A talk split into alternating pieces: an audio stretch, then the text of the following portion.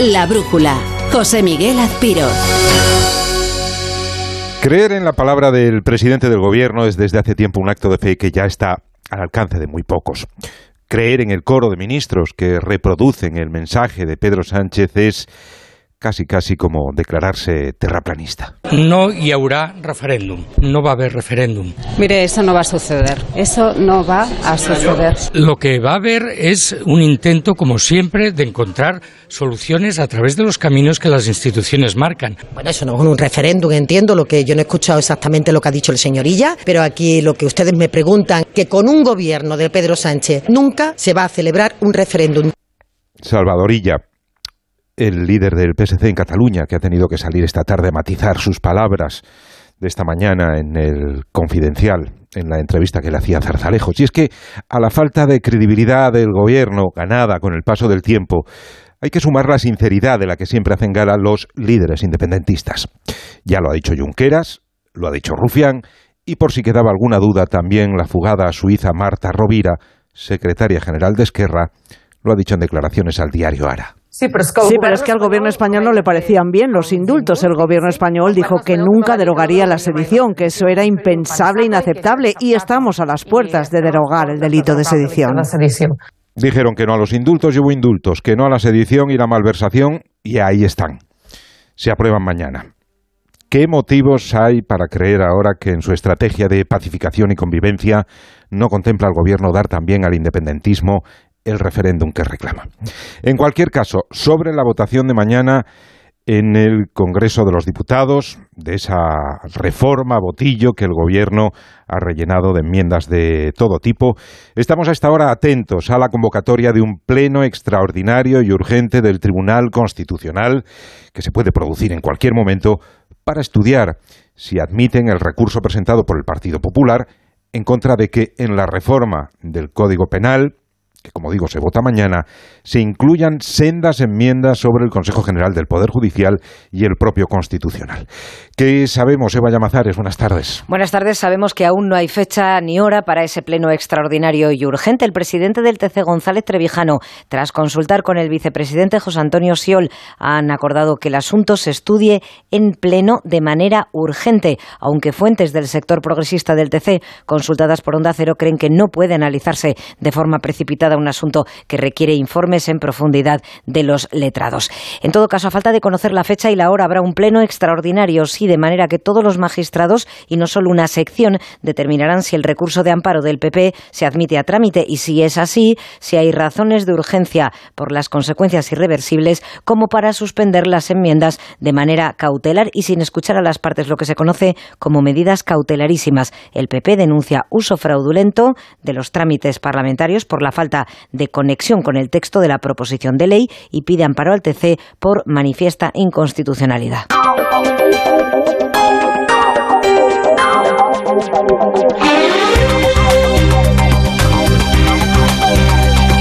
Muy buenas tardes. A la espera de que el Tribunal Constitucional se pronuncie sobre si admite el recurso presentado por el Partido Popular, la reforma del Código Penal que mañana se vota en el Pleno del Congreso, sigue sumando críticas.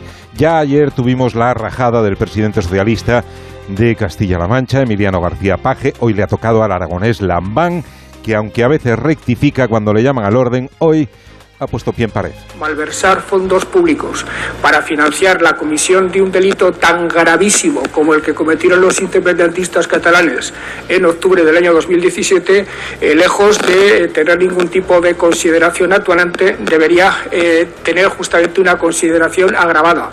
Malversar para eh, financiar aquellos gravísimos hechos contra la Constitución debería recibir un tratamiento penal incluso agravado respecto al que existía con eh, anterioridad. Que nada de rebajas a la malversación, dice el presidente aragonés, que lo que habría que hacer es aumentar las penas para que no se les vuelva a ocurrir lo de 2017. Pero saliendo del ámbito político, la reducción de penas para el delito de malversación, que va a beneficiar esencialmente a Junqueras y al resto de condenados del procés, así como a los que están pendientes de juicio, despierta también muchas dudas en el ámbito judicial. Es el caso de los fiscales que no ocultan su inquietud ante una reforma, dicen, apresurada, que no ha contado con los informes habituales del Poder Judicial, el Consejo de Estado o el Consejo Fiscal.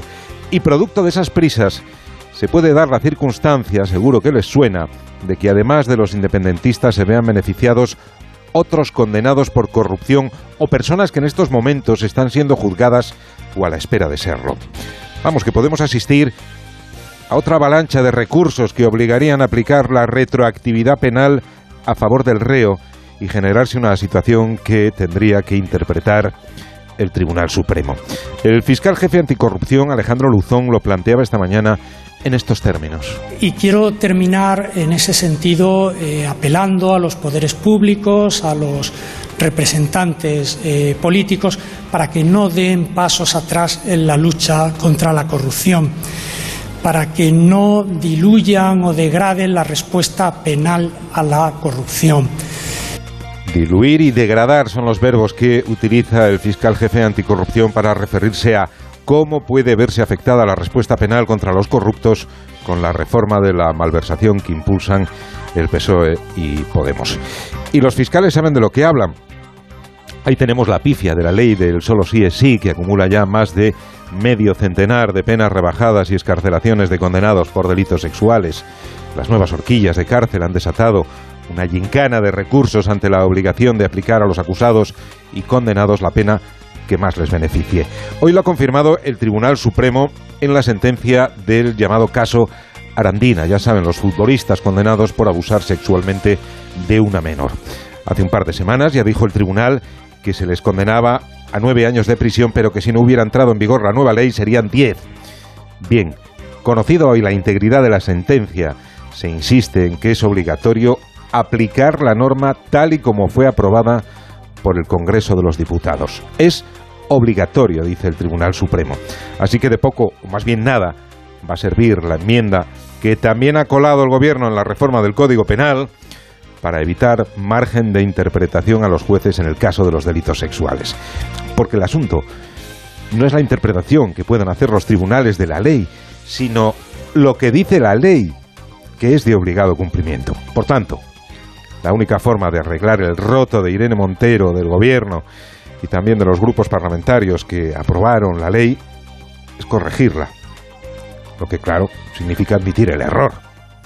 Mientras no lo hagan, las penas se seguirán rebajando y aunque quieran culpar de ello a fachas con toga, la responsabilidad será suya.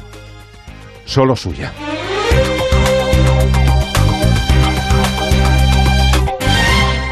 A las 7 y 8 minutos de la tarde, una hora menos en Canarias, repasamos otras noticias principales del día con Margarita Zavala y Pablo Albella.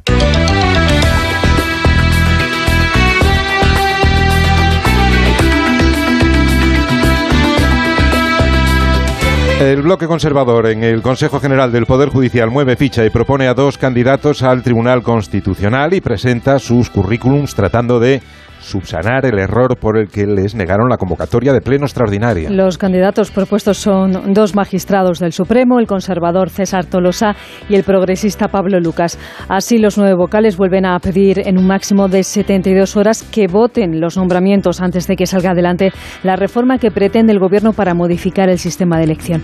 Esta mañana, en la sesión de control al Gobierno, volvían a señalarse unos y otros por el bloqueo de años en el Poder Judicial. La ministra Job respondía a la bancada popular. Presumir, como han hecho ustedes, como ha hecho su líder del Partido Popular, de bloquear el Consejo del Poder Judicial, de bloquear esa renovación, es una auténtica indignidad democrática, señoría. Y se pone aquí usted estupendo.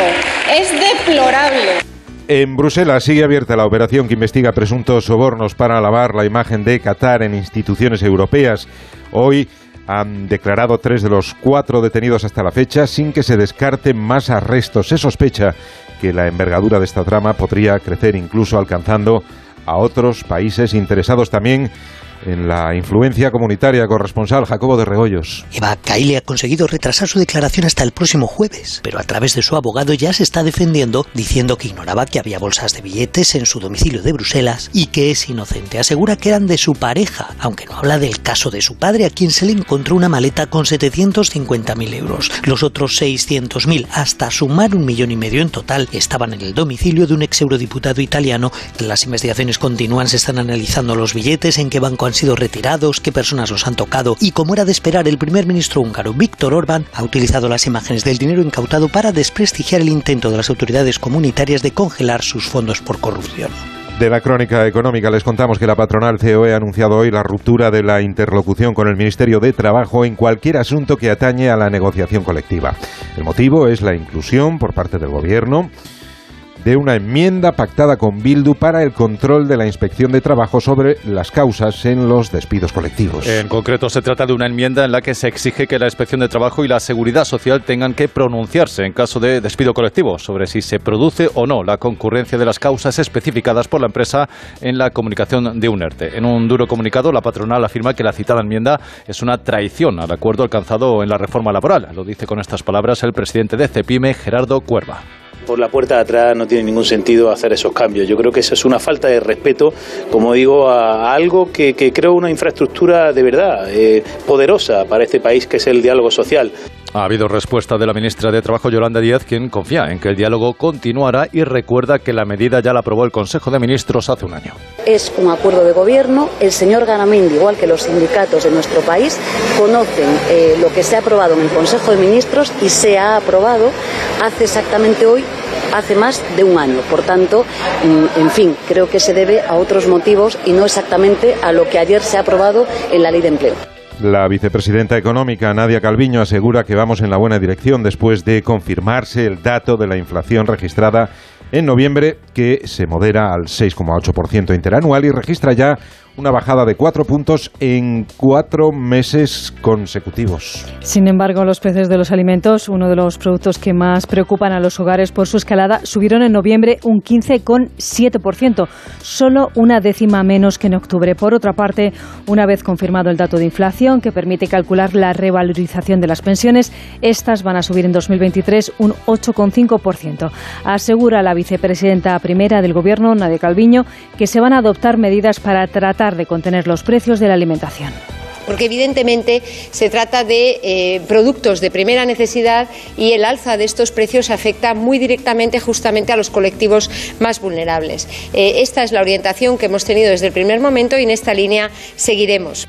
Del exterior, el juez supremo de Perú ha ordenado hoy que se prolongue en 48 horas más la prisión preventiva del expresidente Pedro Castillo detenido, como saben, la semana pasada tras el autogolpe fracasado. En ese plazo se realizará una nueva audiencia de revisión sobre la prisión preventiva durante 18 meses que ha solicitado la Fiscalía contra el exgobernante. Mientras, continúan las protestas en buena parte del país y la presidenta Dina Boluarte se plantea un posible adelanto de las elecciones generales al tiempo que ha declarado el estado de emergencia en todo el país por 30 días corresponsal en Iberoamérica, Pablo Sánchez Olmos. Esta declaración de emergencia, extendida desde el sur a todo el territorio nacional, va a permitir al gobierno utilizar al ejército para contener la violencia y restringir libertades individuales como los derechos de reunión o tránsito, en un nuevo intento por atajar la crisis social después de seis días de violentas protestas.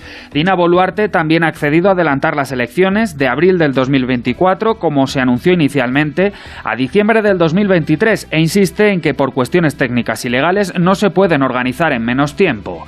Hay quien discute esta afirmación, especialmente en las calles donde las movilizaciones de simpatizantes de Pedro Castillo mantienen hasta ahora 69 carreteras bloqueadas y han obligado además a cerrar tres aeropuertos.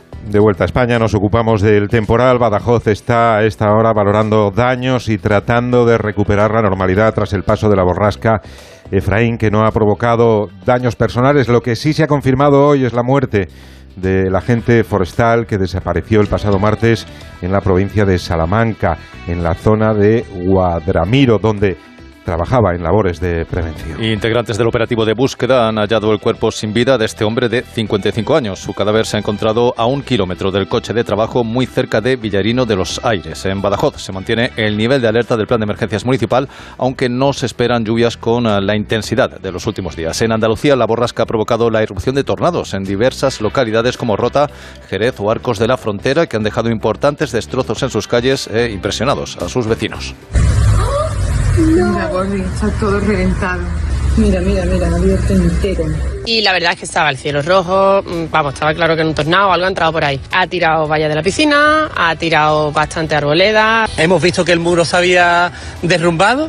Es terrible, vamos, es que, es que es, yo no sé qué puede haber pasado, ¿no?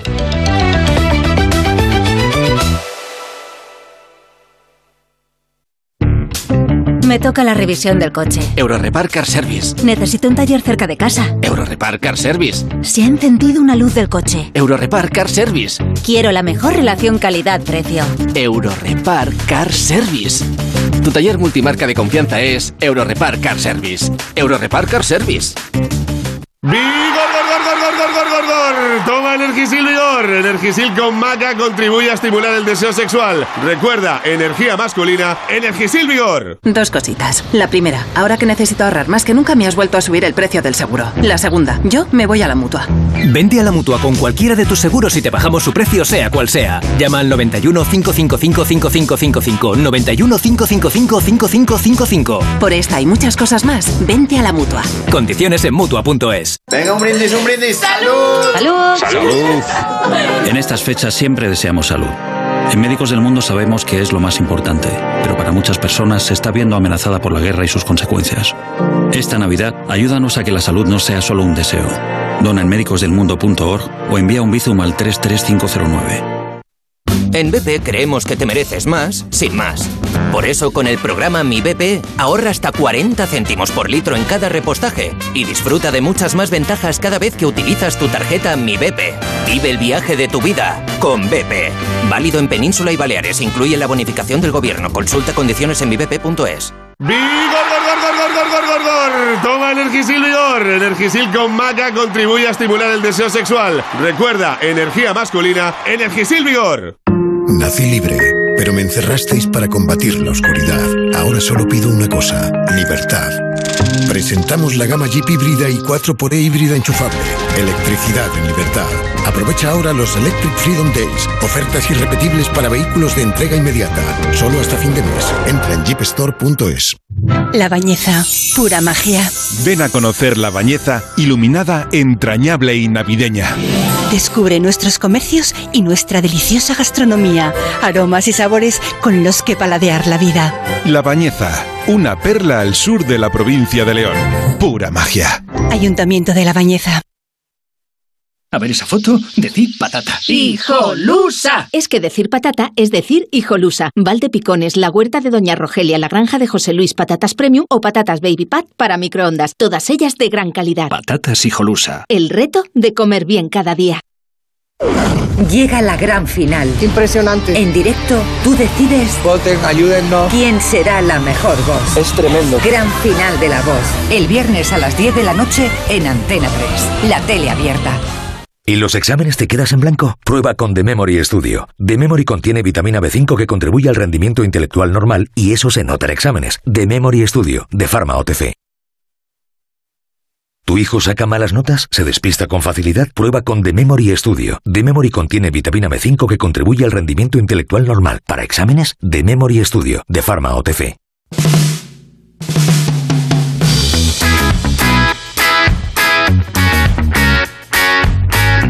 Edu Pilar, muy buenas tardes. Muy buenas tardes. En menos de una hora, eh, en 40 minutos aproximadamente, tenemos Radio Estadio del Mundial, segunda semifinal, Francia-Marruecos. Francia-Marruecos, con Francia como clara favorita, pero Marruecos como sorpresa de este Mundial de Qatar y como aspirante a jugar su primera final. Es una fiesta Marruecos, está todo el, el país, nos contaban ahora, paralizado para seguir el partido que, como dices, comienza en una hora. Francia prácticamente con un 4-2-4, con su mejor equipo, como digo, la campeona del mundo en el último Mundial de Rusia.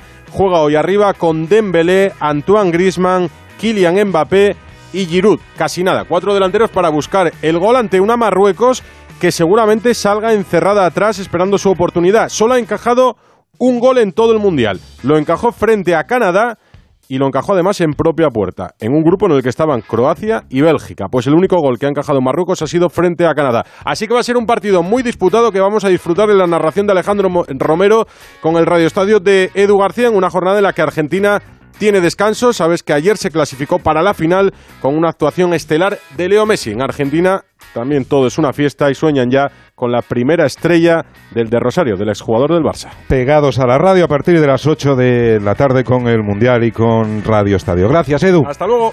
Hasta las 19.40, 20 minutos con su emisora de Onda Cero.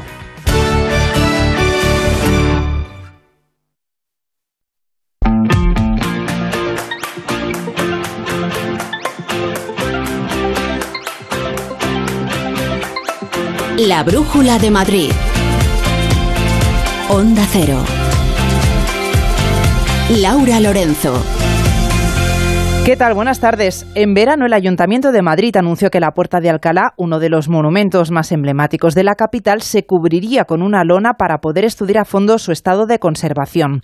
Hoy hemos conocido las conclusiones de ese informe que dice que es urgente empezar su restauración, que costará 3 millones de euros y durará un año, Marta Morueco. La zona superior del monumento y los grupos escultóricos tienen importantes problemas estructurales. La piedra está muy deteriorada, es necesario además retirar la cubierta de plomo y afianzar grapas y refuerzos metálicos afectados también por la corrosión. La delegada de Cultura, Andrea Levy, ha acelerado los trámites para el inicio de las obras. Si bien estructuralmente la puerta de Alcalá está bien, no es menos cierto que requiere de una actuación inmediata para su eh, correcta conservación. La Junta de Gobierno va a disponer de un contrato especial de urgencia para eh, esta restauración. La contaminación, el tráfico rodado afecta al monumento. Sería necesario reducirlo, pero no es lo único. Influye también en el deterioro el clima, los actos vandálicos y una limpieza y unas reformas inadecuadas. Enseguida les contamos más noticias de este miércoles. Antes repasamos el tráfico y el tiempo.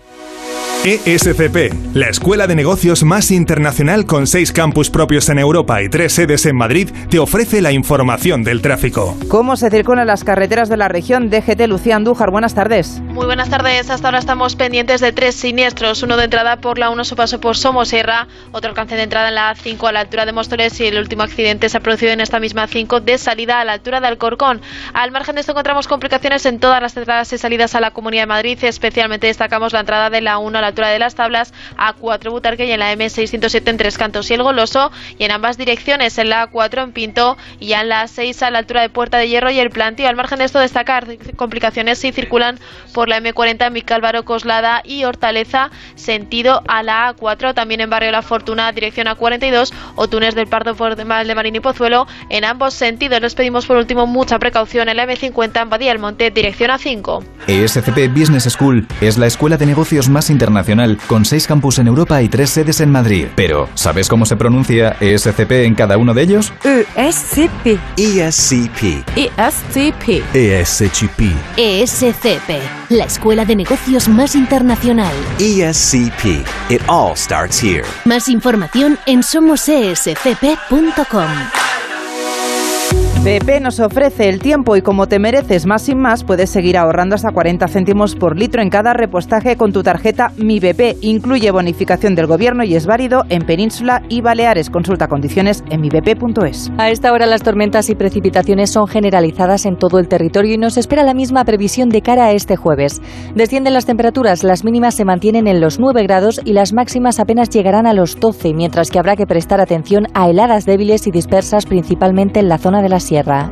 En BP creemos que te mereces más, sin más.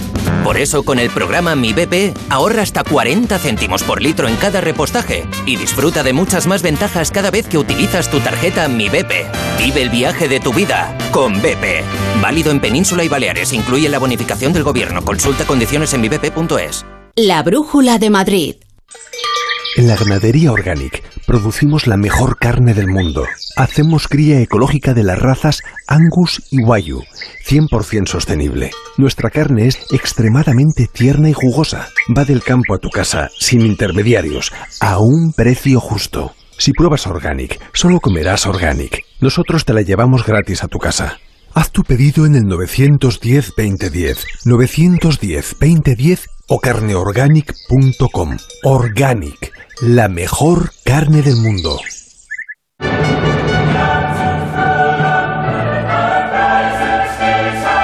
El oratorio de Navidad de Bach con el coro de niños de Winsbach. Jueves 15 de diciembre en el Auditorio Nacional. Entradas en lafilarmónica.es.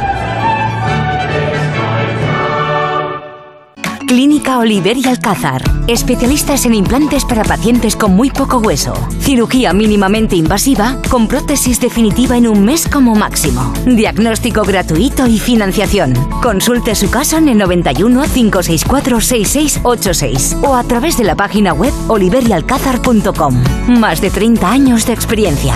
Llega la Revolu Plus, la Ocasión Plus. 7000 coches con descuento de hasta el 30%. Ahora es el momento. No dejes escapar esta oportunidad irrepetible. Hasta un 30% de descuento y solo hasta fin de mes. Ocasión Plus, 15 centros en Madrid, dos nuevas tiendas en Torrejón y una en Arganda. Localiza tu centro más cercano en ocasiónplus.com. Abierto sábados y domingos.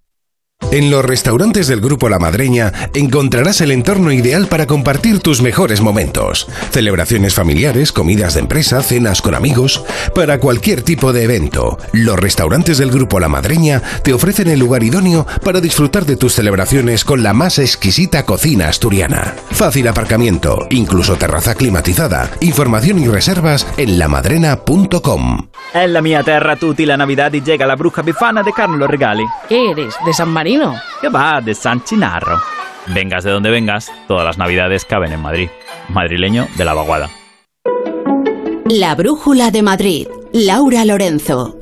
En Rivas Vacia Madrid, el ayuntamiento gobernado por Izquierda Unida y por el PSOE ha apostado por impulsar el carril bici, pero esta medida está provocando mucha polémica entre los vecinos. Y es que los 21 nuevos kilómetros que duplican en muchos casos los carriles de bici ya existentes, lo que han provocado es que la gran mayoría de las calles pasen de tener dos carriles a uno. Un millón de euros están costando estos carriles que se están pagando con fondos europeos. Y Jan de la Fuente Rubio es portavoz de la plataforma por la movilidad en Rivas. Y Jan, buenas tardes. Buenas tardes. ¿Qué está pasando con estos carriles? ¿Por qué están los vecinos en contra? Bueno, pues principalmente porque parece que ha sido una medida un poco improvisada, que de la mañana a la noche ha aparecido sin, sin previo aviso y hemos encontrado pues diferentes tipos de problemas. Mm, Por ejemplo, las características del carril bici, como bien dices, es que zonas que llega a estar incluso triplicado. El carril bici circula por dentro de la calzada, dentro de la carretera y además está a la izquierda. Esto supone bastantes problemas porque al estar a la izquierda de la carretera, lo que supone es que el ciclista tiene que ir constantemente eh, eh, circulando por ahí, pero cuando llega a la rotonda tiene que pasar a la zona derecha de la carretera, se cruza por delante de la rotonda y luego para salir otra vez tiene que volver a la izquierda, entonces se tiene que cruzar dos veces, lo cual es bastante peligroso y haces que dependa de, de que el- un conductor, un coche, se, se fije en ti. Otra cosa que no han pensado, por ejemplo, la cabalgata, las ambulancias, los vehículos grandes o el otro día, por ejemplo, porque está empezando a haber bastantes accidentes, una grúa, si tiene que entrar, mm, empieza a tener problemas porque eh, si, hay coches ya de por sí en la calle no puede sortearlos por, por un carril adicional que antes había, al haber reducido a, uno solo los carriles. Eso Hay- es en definitiva. sí. Hay todos estos inconvenientes, pero mi pregunta es si realmente existe una demanda tan alta de, de estos carriles bicis, si hay para que sean utilizados. Es decir, ¿en Rivas realmente hay tantas bicis que demanden esta necesidad de, de cambiar tanto la movilidad de, de la ciudad? No, de hecho ahora mismo, por ejemplo, es verdad que llueve y que hace frío, pero los carriles están prácticamente vacíos y Rivas es una ciudad que muchas veces nos, nos hemos escuchado que Rivas es una ciudad dormitorio. Rivas es una ciudad en la que la mayoría de los, de los habitantes trabajan fuera y para los desplazamientos es importante el coche. Además, esta es una ciudad muy extensa, muy alargada, entonces las cosas están lejos, no es como Madrid, por ejemplo, que tiene las, la- los metros al lado o, o tiene un, un gran sistema de transporte público, pues es que estás obligado a hacerlo en, en, en el coche. Yo entiendo que mm, hay gente que puede montar en bici, entiendo que, que, que es más que es ecológico, pero hay otra gente que también hay que pensar en ellos que no se lo pueden permitir, o que no saben, o que no están en forma, o que son mayores o pequeños y que no, no es un método, que no les una apetece. alternativa. Exactamente. Este sábado hay convocada una manifestación. ¿Confiáis en que esto sirva para que el ayuntamiento dé marcha atrás? Hombre, a nosotros nos, nos gustaría, lo que pretendemos desde la plataforma es precisamente pues invitar a la alcaldesa que, a se dé cuenta del error. Está la población de Rivas, los vecinos y las vecinas están bastante molestos con, con este con este con esta situación y yo creo que no pasa nada por rectificar. Ellos no se esperaban que fuese a implantarse, que fuese a sentar así la medida, pero yo creo que no, no hay ningún problema en que rectifique y en que marche atrás. Es lo que nos gustaría y desde la plataforma es lo que lo que perseguimos desde luego.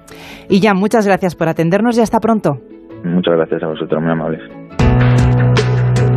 Vox hoy ha insistido en que no van a apoyar los presupuestos de la comunidad si no se debaten sus enmiendas. La presidenta Isabel Díaz Ayuso tiene claro que si Vox no tiene enmiendas es porque se equivocaron. Está dispuesta a prorrogar las cuentas si es necesario, pero les dice a los de Monasterio que no forzará el reglamento de la Cámara. Y lo que no sé si pretenden que haga es que yo mm, retuerza el reglamento y las decisiones de la Cámara porque le conviene o no a un grupo parlamentario, por mucho que en algunas ocasiones sea mi socio. Es que nosotros somos un parlamento, el de la Comunidad de Madrid, un parlamento serio.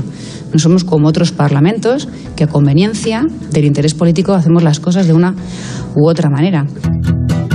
Los médicos de familia han vuelto a salir este miércoles a la calle para protestar por la situación de primaria, mientras sigue la polémica por la petición que hizo ayer el Colegio de Médicos de Madrid al pedir que se desconvocara esta huelga. Hoy uno de los organismos que asesora al colegio se ha desmarcado de esta petición, Victoria Verdier. Se trata de la Mesa de Atención Primaria del Colegio de Médicos, que si bien es un órgano únicamente asesor, ha sido elegido democráticamente para representar a los profesionales de este nivel asistencial. Sienten completamente ajena la petición de desconvocatoria que hace la Junta Directiva y apoyan a los facultativos que han pedido formalmente esta tarde una nueva reunión con Sanidad. Ángela Hernández, secretaria de AMITS. Son ellos los que nos tienen que llamar, pero si es necesario, hoy, después de esta manifestación multitudinaria, volveremos a pasar por registro que el comité de huelga quiere reunirse con ellos. Hace 12 días que se celebró la última reunión negociadora y el gobierno insiste en que tiene la mano tendida. Hoy unos 2.500 médicos, según los organizadores, y 1.000 según delegación de gobierno, han vuelto a manifestarse por las calles del centro de la capital. Por cierto, que esta misma tarde hemos sabido que la Consejería de Sanidad ha convocado para mañana a las 11 al comité de huelga para retomar las negociaciones. Y les hablamos de otra manifestación, la protesta multitudinaria que se convocó el pasado 13 de noviembre y que congregó a miles de personas en la calle para clamar por una sanidad pública. Hoy hemos sabido que el ayuntamiento pagó autobuses, el ayuntamiento del Boalo pagó autobuses para que los vecinos de esta localidad pudieran desplazarse hasta Madrid. Onda Cero Sierra, Guillermo Redondo. El ayuntamiento del Boalo, Cerceda y Matalpino, liderado por el socialista Javier de los Nietos, pagó autobuses con dinero público para acudir a la manifestación de la sanidad convocada en Madrid en el mes de noviembre. Sergio Sánchez, el candidato popular preguntó al equipo de gobierno a este respecto en el último pleno celebrado. Eh, nosotros esperábamos que lo fuese a pagar el Partido Socialista y Podemos, que era lo lógico y lo normal. Acabó contestando eh, María Isabel Jimeno, que es la concejala de Participación Ciudadana, y aunque no acabo de decirlo al principio, tras insistirla, reconoció que ese dinero lo había pagado el ayuntamiento con dinero de todos los vecinos. Por el momento se desconocen el número de vehículos contratados, el número de personas que los utilizaron y el coste para los vecinos, aunque la oposición ya ha solicitado esta información. Son las 7 y 32, hacemos una pausa y seguimos. La Brújula de Madrid, Onda Cero. Estas navidades no pidas bombones, pide la fábrica entera. Reales Seguros presenta Charlie y la fábrica de chocolate, el musical. El regalo más dulce al lugar donde los sueños se hacen realidad. En Espacio Ibercaja Delicias. Consigue ya tu billete dorado en charlieylafabricadechocolate.es. Si es que ya lo digo yo siempre, dúchate que sale económico, pero eso sí, hazlo en un plato de ducha de Duchamanía. Hazme caso, ¿no ves que una bañera tiene más peligro que meter los dedos en un enchufe? Y mira que son bonitos los platos de ducha de Duchamanía. Oye, con suelo antideslizante, sus mamparas, para entrar a vivir, pues eso, dúchate que sale económico y llama a Duchamanía, que no me enteré yo que no lo haces. En Madrid, Paseo del Molino 6, 91 468 4907 y duchamanía.es. Si ya lo decía mi madre, tú no eres nada manitas. Menos mal que he descubierto Timbrit. Con la aplicación de Timbrit encuentro rápidamente pintores, electricistas, fontaneros, albañiles, lo que haga falta. Pide presupuesto en un minuto y tendrás tu trabajo asegurado hasta 3.000 euros al pagar por la app. Haz como yo y encuentra profesionales locales con la app de Timbrit. Timbrit. Si a ti lo que realmente te gusta es llegar del trabajo y ponerte a revisar portales inmobiliarios, hacer llamadas, mandar mails, organizar el papeleo y tener que enseñar tu casa a desconocidos, hazlo. Si no, confía la venta de tu casa a los mejores profesionales y disfruta de lo que realmente te gusta. Gilmar, de toda la vida, un lujo. Disfruta la cocina asturiana en Restaurante Couzapin, las mejores paves de Madrid, excelentes productos de temporada, esmerada atención. El sabor de Asturias está en Couzapin. Grupos Eneas compra casas para reformar al mejor precio. Llame al 91 639 0347 o escriba a info@gruposeneas.com. Decimos que un día es especial cuando se cumple un deseo, cuando una ilusión se hace realidad. Por eso en Audi Retail Madrid te ayudamos a cumplir tus ilusiones, ahora con unidades Q7, Q8 y e-tron de la gama Super Premium de Audi en unas condiciones especiales hasta el 15 de diciembre. Consulta disponibilidad en audirailmadrid.es o en nuestras instalaciones Audi Selection Plus de CEA Bermúdez 30, Avenida de Burgos 89 y Audi Center Madrid Las Rozas. Audi Retail Madrid, a la vanguardia del servicio. Tiempo para el deporte. David Camps, buenas tardes. ¿Qué tal, Laura? Buenas tardes. Sí, hombre, podemos decir buenas tardes mientras no hablemos de la Navidad. Podemos hablar de deporte y entonces son buenas tardes. Y parece que fue ayer cuando empezó el Mundial de Qatar y estamos ya en los coletazos finales. Argentina gana Croacia en la primera semifinal e impide al madridista Luka Modric jugar su segunda final mundialista consecutiva. El verdugo Leo Messi y Modric, eso sí, caballeroso en la derrota. Ya está, hay que recuperarse e intentar eh, eh, ganar eh, partido para tercer puesto.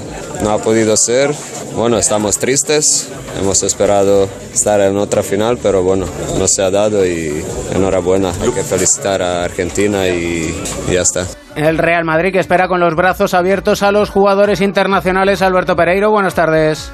¿Qué tal David? Muy buenas tardes. Pendientes del regreso mañana de cuatro de los internacionales que no pasaron la fase de grupos en la Copa del Mundo aquí en eh, Doha. Rudiger Hazard, eh, Courtois y Fede Valverde para el día 21. Los dos españoles, Marco Asensio y Dani Carvajal, por determinar todavía el regreso de los tres brasileños, Rodrigo, Vinicius y Militao, que cayeron en octavos de final y no se sabe todavía la fecha exacta de su regreso a Valdebebas. Por cierto, por confirmar el próximo lunes, pero ya sabemos las fechas y el lugar del Mundialito de Clubes que jugará el Madrid como campeón de Europa. Será del 1 al 11 de febrero en Abu Dhabi y la final el día 11. Recordemos que en ese espacio también el Madrid jugará el partido correspondiente que le quede pendiente de la Supercopa de España en enero. Lo hará el 2 de febrero en el Bernabéu frente al Valencia. Gracias Pereiro. Si leen un titular que dice Cristiano Ronaldo en Valdebebas, que no den al clic y que no piensen que fichará por el Madrid. Sencillamente, el portugués ha llamado al presidente Florentino Pérez para usar las instalaciones mientras busca equipo y qué mejor que en la que fue su casa. El Atlético de Madrid está jugando hasta ahora partido de pretemporada invernal en Ponferrada y pierde 2-0 ante la Ponferradina. La última semana del año vuelve la liga. Tiempo tiene de ponerse a tono. Y a tono han de estar los internacionales franceses, Griezmann a la cabeza, y los marroquíes. Hoy segunda semifinal Francia-Marruecos. Alfredo Martínez, buenas tardes. Buenas tardes, David, desde el estadio de Albaid. Ya le están pidiendo cerca de 12.000 euros en la reventa por entradas para la final. Y eso que a este partido al final no han podido llegar tantos marroquíes como querían porque se han anulado algunos de los vuelos charters de Air Maroc porque las autoridades catarís no les han permitido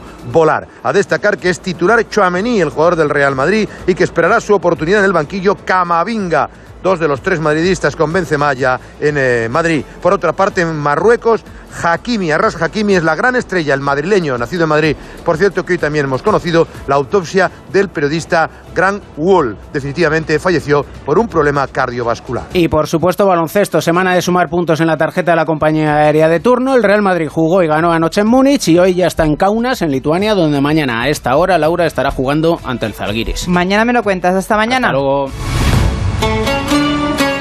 La Brújula de Madrid, Onda Cero. Infórmate y solicita las ayudas europeas a la rehabilitación energética de viviendas y comunidades a través del Colegio de Aparejadores de Madrid. Podrás conseguir hasta un 80% de subvención. Te esperamos en la calle Maestro Victoria 3 junto a Sol. Colegio de Aparejadores y Arquitectos Técnicos de Madrid. Ventanilla única de ayudas a la rehabilitación.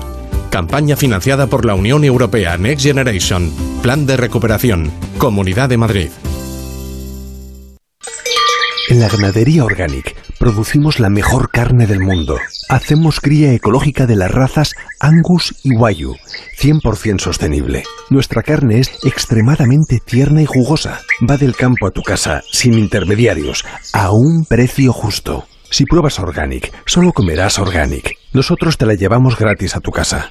Haz tu pedido en el 910-2010, 910-2010 o carneorganic.com. Organic, la mejor carne del mundo.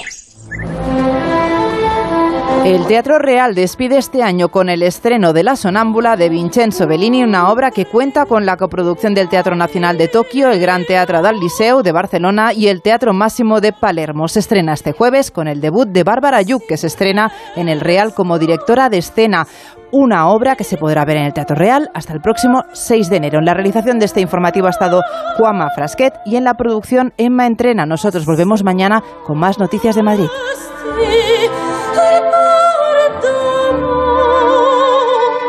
La Brújula de Madrid. Laura Lorenzo, Onda Cero.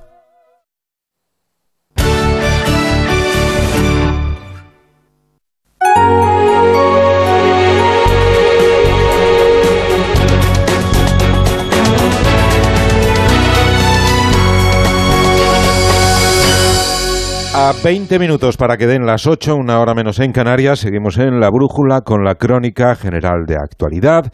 Estas son las principales noticias de España y el mundo. A la espera de que el Tribunal Constitucional convoque un pleno extraordinario en el que decida si toma medidas cautelarísimas, como le ha pedido el PP, a través de un recurso de amparo. Los populares pretenden que se suspenda la decisión adoptada por la Mesa del Congreso sobre la re renovación del Tribunal Constitucional. Los magistrados conservadores del Consejo General del Poder Judicial ya han elegido a sus dos candidatos para el Constitucional. Se trata de los magistrados del Tribunal Supremo César Tolosa y Pablo Lucas. Pretenden que sean elegidos antes de que entre en vigor la reforma del Gobierno que cambia las mayorías. Esquerra no cree al PSOE cuando dice que no habrá otro referéndum en Cataluña. Rufián ha señalado en la sexta que el gobierno ya se mostró en contra de la reforma del delito de sedición y ahora se está reformando. El líder del PSC, Salvadorilla, ha reiterado esta tarde que en ningún caso se permitirá una consulta para la autodeterminación. El Supremo ha publicado la sentencia del caso Arandina en el que confirma que es obligatoria la revisión de las penas en los supuestos de delitos sexuales tras la entrada en vigor de la ley del solo sí es sí por tratarse de una ley más beneficiosa, lo que supone aplicar la retroactividad de la ley penal más favorable al reo. La ex vicepresidenta del Parlamento Europeo ha conseguido retrasar hasta la semana que viene su comparecencia ante la justicia belga para aclarar su posible participación en presuntos sobornos por parte de Qatar, aunque ya ha adelantado a través de su abogado que desconocía, dice, que hubiera bolsas de billetes en su casa de Bruselas. La COE da por roto el diálogo con el gobierno tras la enmienda pactada con Bildu que devuelve a la inspección de trabajo la revisión de las causas que argumentan las empresas para hacer un ERE. La patronal habla de traición. Yolanda Díaz responde que este cambio se conoció hace un año y que sus motivos son otros. El gobierno peruano ha declarado el estado de emergencia en todo el país por 30 días, lo que implica la suspensión de los derechos de reunión, inviolabilidad del domicilio y libertad de tránsito. El Supremo ha ordenado que el expresidente Pedro Castigo, Castillo siga detenido por 48 horas más. La borrasca Efraín se va a ir debilitando en las próximas horas, pero todavía está dejando lluvias de intensidad en Andalucía y sobre todo Extremadura, donde han iniciado las labores de limpieza tras la tromba de ayer. En Cádiz ha habido tornados en Jerez, en Rota o Arcos de la Frontera, donde han causado graves destrozos.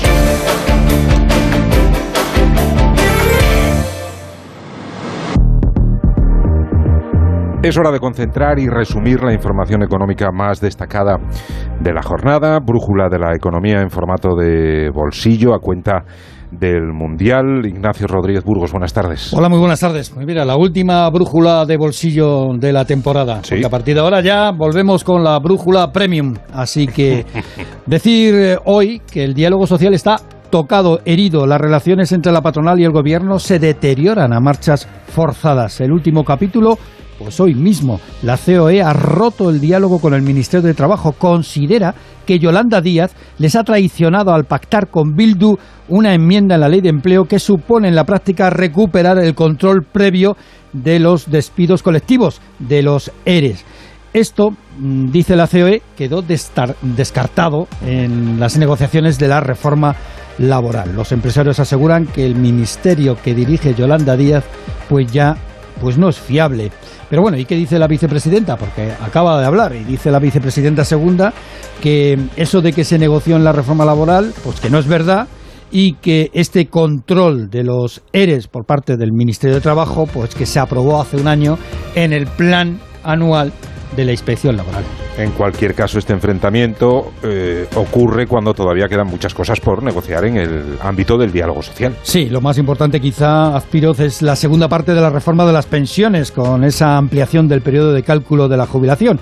Escribá no tiene el apoyo de los sindicatos ni de la patronal, así que poco va a cambiar la situación, porque ya no tiene el apoyo de la COE, que rechaza la subida de las cotizaciones.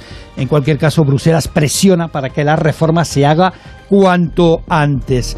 Y además están las negociaciones de los convenios colectivos, las subidas salariales y el salario mínimo. ¿eh? que es responsabilidad del gobierno y que, como acaba de comentar la vicepresidenta Díaz, pues para la semana que viene los sindicatos reclaman que el salario mínimo interprofesional, interprofesional suba pues proporcionalmente a la inflación. Claro, una inflación que, corrígeme si me equivoco, está en el 6,8% gracias a la bajada de la electricidad, pero, eh, amigo, los alimentos siguen disparados. Hombre, los alimentos, el precio de los alimentos se indigesta. ¿eh? La digestión es realmente complicada. Se encarecen de media un 15,3%. Lo que más suben son los aceites, el azúcar, la leche, los huevos. El gobierno anuncia, y esto es importante, nuevas medidas para frenar los precios de los alimentos, pero para el año que viene, es decir, después de la cena de Navidad. Y a la vez resalta que van cuatro meses consecutivos en los que está bajando la inflación. Bueno, hay que decir que también con la inflación de noviembre, Aspiroz, se calcula la, revalorización de las pensiones. 8,5% se confirma. Y, por cierto, un dato interesante que se lleva buscando desde hace mucho tiempo. Según Randstad, hay 550.000 trabajadores fijos discontinuos inactivos en nuestro país. Y para el año que viene serán 700.000. Y esto sí que es nuevo. Mm, bueno, hoy también hemos visto otra cosa realmente nueva. A los inspectores fiscales manifestándose, protestando delante del Ministerio de Hacienda. Es que no hay nada como que a uno le toque en el bolsillo o la carrera profesional. Así que los inspectores de Hacienda protestan por la nueva ley de la función pública y contra el nuevo sistema de promoción interna. Un sistema que se negoció entre el gobierno comisiones obreras y UGT. Y aseguran los inspectores de la cosa pública, los inspectores de Hacienda, que este sistema de promoción no tiene en cuenta el mérito y que va a destrozar a la administración pública. La cosa, ya te digo, Aspirot, va a terminar en los tribunales. Gracias, Ignacio. A ti. La brújula. José Miguel Azpiroz.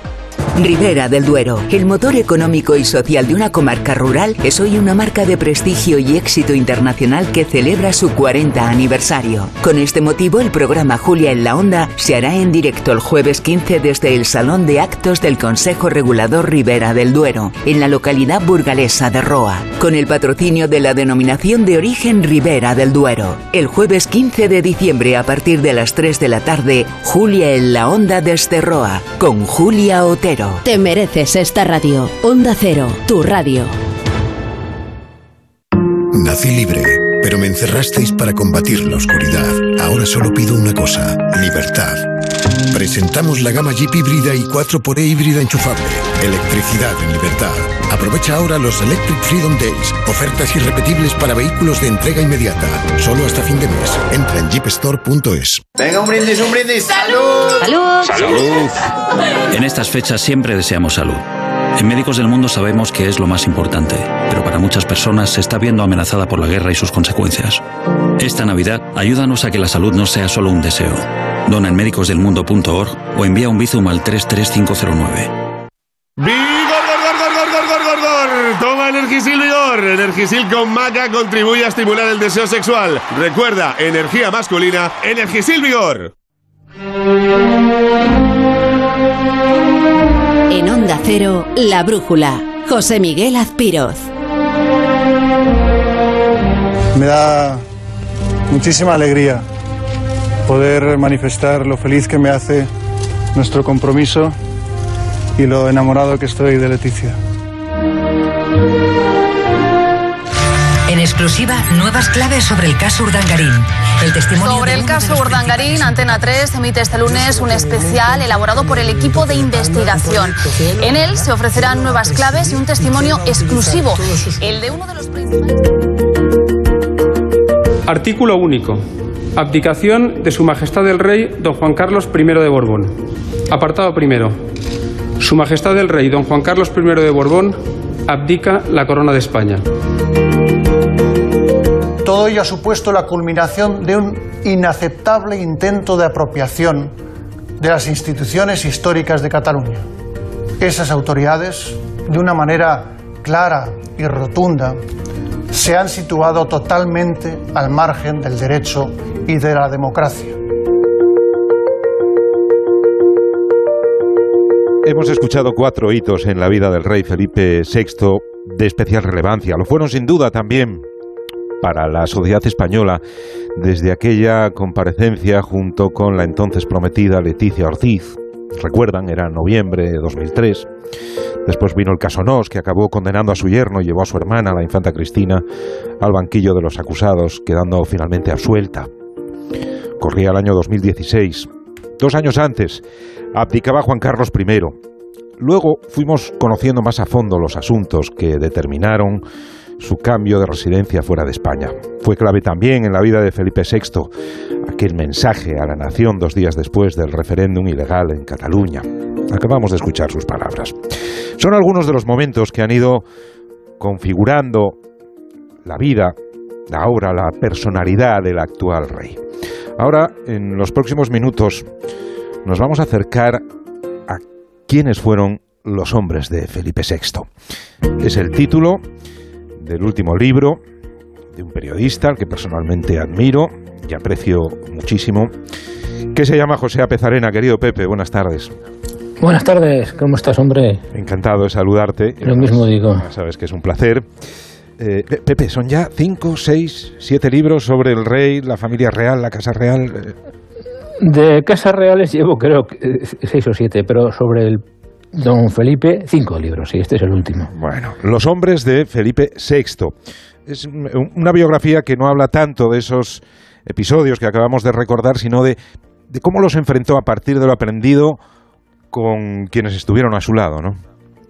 Gente muy cualificada, gente muy valiosa y que, por así decirlo, dejó su vida, en muchos casos, al lado de, al lado de una persona que en el futuro iba a ser rey, pero que entonces era un muchacho, o era un estudiante, o era un alumno de las academias, y que estuvieron a su lado eh, dándole todo lo que sabía, dándole un poco la sabiduría y el ejemplo también. ¿eh? Hmm. Muchos de esos hombres, eh, Pepe, son, son desconocidos para la mayoría de los españoles, gente que ha estado en la sombra, en segundo plano. Hay colegas de su época académica, miembros del ejército. ¿Qué más? Es que él ha tenido la habilidad, además de rodearse de gente valiosa, de escuchar mucho a los entornos con los que se iba encontrando. De manera que él guarda amistades que se siguen viviendo ahora de todas las épocas de su vida y de amigos que estuvieron a su lado y que siguen a su lado ahora, porque él como una persona con corazón y con sentimientos necesita también a su lado compañeros y amigos. De todas las épocas él tiene gente a su lado a los que ve y con los que se reúne. Y de todas esas eh, personas que, identificas y relatas en el libro, eh, ¿cuál sería la que más ha, más ha influido, más ha acompañado? Eh, ¿Quién ha estado más junto al rey en todos estos años? Pues desde el punto de vista ah, del pasado y de su juventud, Sabino Fernández Campo fue decisivo, porque fue el que diseñó todo el proceso de formación del entonces príncipe, es decir, el paso por el colegio, por eh, eh, Canadá, por las academias militares y por la universidad y por Washington, eh, el máster de Relaciones Internacionales que hizo. Ese fue un cerebro que además en muchas ocasiones hizo también como de segundo padre, porque le escuchaba. Pero hay que decir que la persona más importante de todos es el actual jefe de la Casa Real llamado Jaime Alfonsín. Y te pregunto lo contrario, ¿hay alguien que lo acompañara y que luego mm, terminara distanciándose? Bueno, en las casas reales es eh, frecuente que algunos de los servidores eh, acaben eh, mal, es decir, que salgan enfadados o dolidos, ¿no? Porque es un lugar común de las monarquías que cuando las personas que les sirven pues ya no están cumpliendo esa función, pues los aparcan, ¿no? Los apartan. Y hay algunos que han salido eh, dolidos. Yo creo que uno de los que más eh, eh, se sintió dolido fue José Antonio Alcina. José Antonio Alcina fue, por así decirlo, el primer secretario de Felipe, estuvo con él casi 15 años, y cuando le relevaron, pues él se marchó dolorido, ¿no? Porque pensaba que todavía podía aportar algo y se marchó a su pueblo, se marchó a, Cádiz a vivir y quedó un, poco dañado. ¿Y cuál fue el motivo de ese relevo? Bueno, pues, pues el motivo era que, que el príncipe ya había acabado la, la etapa militar, que este Alcina era un militar, militar de la Infantería de Marina, coronel y luego general, ¿eh? acabó siendo general, y ya necesitaba un cambio de enfoque más intelectual, más universitario, y quizás la formación de Alcina era, como digo, demasiado militar. Quizás era el momento de que se apartara un poco, pero como digo, a él le dolió mucho porque le había cogido un enorme cariño, y eso pasa creo que con todos los que han estado a su lado, ¿eh? le han cogido a Felipe, príncipe y ahora rey, un enorme cariño. ¿Y caben en un libro, Pepe, todos esos nombres y sus contribuciones después de estos años? ¿O has tenido que discriminar a otros muchos? Vamos, te digo la verdad, es el libro que tiene 600 páginas, que no está nada mal. Sí, lo he visto. Incluye a muchísima gente. Pero es verdad, te digo la verdad, que tuve que quitar casi 200 páginas, porque ya era, era inviable, era un poco inmanejable. Y sí, hay una tarea de, de selección en que pues vas eh, excluyendo a algunos que dices, estos ya no. Pero puedo decirte que yo creo en el libro aparecen miles de nombres, ¿eh? porque lógicamente voy citando gente que estuvo con él en las distintas etapas, en el colegio tal, en la universidad, y, y que luego él, el príncipe, eh, siendo príncipe, hizo una cosa muy inteligente que es fue reuniéndose, sin que se contara, sin que se supiera, ¿eh? constantemente con personas inteligentes, informadas, importantes del país. Y él estuvo durante muchos años escuchando a gente que le iba a contar cosas y él les iba llamando. O sea que hay muchísima más gente de la que parece que ha conocido en su momento al entonces príncipe y que en aquel momento es un testimonio casi unánime, eh, valoraron la capacidad y la calidad del personaje. Ya. Y esta pregunta no sé si me atrevo, pero ahí va, Pepe. Hablar de hombres de Felipe VI es porque, porque no ha habido mujeres, o, o quizá el siguiente trabajo sea las mujeres de Felipe VI. Vamos, te, confieso que hay tres capítulos que hablan de mujeres. Pero es verdad que, porque lógicamente pues él tiene eh, su madre, su, su, las novias, su esposa, o sea que ha habido muchas mujeres, pero son mino, mi, minoría. ¿Por qué? Pues porque también porque los tiempos eran otros, ¿eh? Y primero, él tuvo una formación eh, rodeado de, de, militares, que era lo que había entonces en la casa del rey, militares y, y gente, como digo, con preparación, muchos de ellos con otra carrera. ¿eh? pero militares, y luego en la universidad, y luego, o sea que ha habido muchos hombres, por eso, porque la formación que él ha recibido tiene que ver con la formación de un personaje que pasó por Fuerzas Armadas y por eh, eh, facultades, y había sobre todo hombres, que es lo que había en la casa del rey entonces, por cierto. Los hombres de Felipe VI, el último libro de José Apezarena. Querido Pepe, muchísimas gracias por estar con nosotros esta tarde-noche. Te mando un fortísimo abrazo. Te lo devuelvo, un fuerte abrazo. Hasta luego. Y nos acercamos ya a las 8 de la tarde, ya saben que es ahora Radio Estadio, tenemos Mundial, segunda semifinal, pero antes tenemos noticia de última hora, estábamos pendientes de la convocatoria de un pleno extraordinario y urgente del Tribunal Constitucional para estudiar si admite a trámite el recurso presentado por el Partido Popular en contra de la votación que va a tener mañana en el Congreso de los Diputados de la reforma del Código Penal y la inclusión de dos enmiendas sobre el Consejo General del Poder Judicial y la elección de los miembros del Tribunal Constitucional. Pues ya tenemos hora para ese pleno del TC Vallamazares. Buenas tardes otra vez. Buenas tardes, hora y día. Mañana, 10 de la mañana, tendrá lugar el pleno extraordinario y urgente en el que el Tribunal Constitucional decidirá si admite a trámite ese recurso del PP contra la reforma de la forma de renovar el TC y, en ese caso, si la suspende de forma cautelar sin escuchar a las partes, es decir, si admite las medidas cautelarísimas. El presidente del Tribunal de Garantías, González Trevijano, acaba de convocar para mañana ese Pleno para, tras llegar esta mañana al registro del TC, el recurso de amparo de los populares. Gracias, Eva. Apenas un minuto para que den las 8, las 7 en Canarias. A esa hora llega Edu García y el Radio Estadio con la segunda semifinal del Mundial de Qatar. Francia, Marruecos. Volvemos con la brújula a las 10 de la noche. Hasta luego.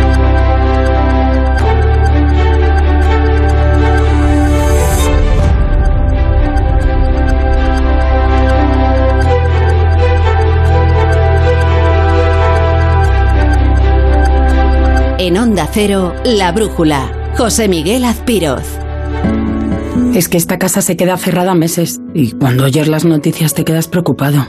Es normal preocuparse, es una segunda vivienda. Pero si verificamos que alguien intenta entrar, podemos avisar a la policía para que actúe e incluso desaloje la casa. Aunque con las cámaras exteriores y los sensores podemos detectarlo antes. Así que tranquila, la casa está cerrada, pero bien protegida. Protege tu hogar frente a robos y ocupaciones con la alarma de Securitas Direct. Llama ahora al 900-272-272.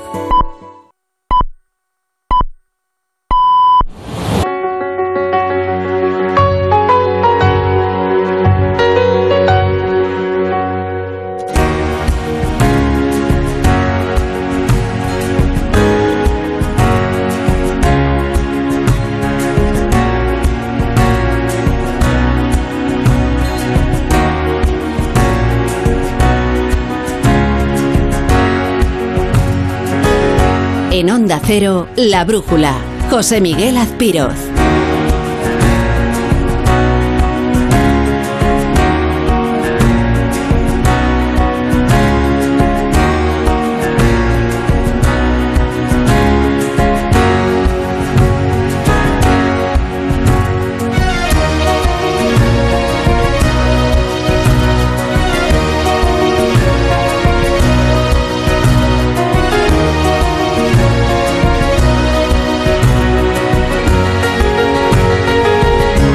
Las 10 y un minuto, una hora menos en Canarias. Muy buenas noches. Aquí estamos otra vez los de la Brújula, en esta segunda edición, con Francia metida ya en la final de la Copa del Mundo tras vencer a Marruecos, selección, revelación de este Mundial de Fútbol, pero la final el domingo será entre dos de las favoritas, Francia y Argentina, que naturalmente podrán seguir aquí en Onda Cero, como ha venido ocurriendo con todo el Mundial con Edu García y equipo. Resuelto el fútbol y lo del Tribunal Constitucional. Bueno, en parte. Será finalmente mañana, a las 10 de la mañana, cuando se reúna de forma extraordinaria y urgente el Pleno del TC para estudiar si admite a trámite el recurso de amparo presentado por el Partido Popular y aprueba las medidas cautelarísimas que solicita.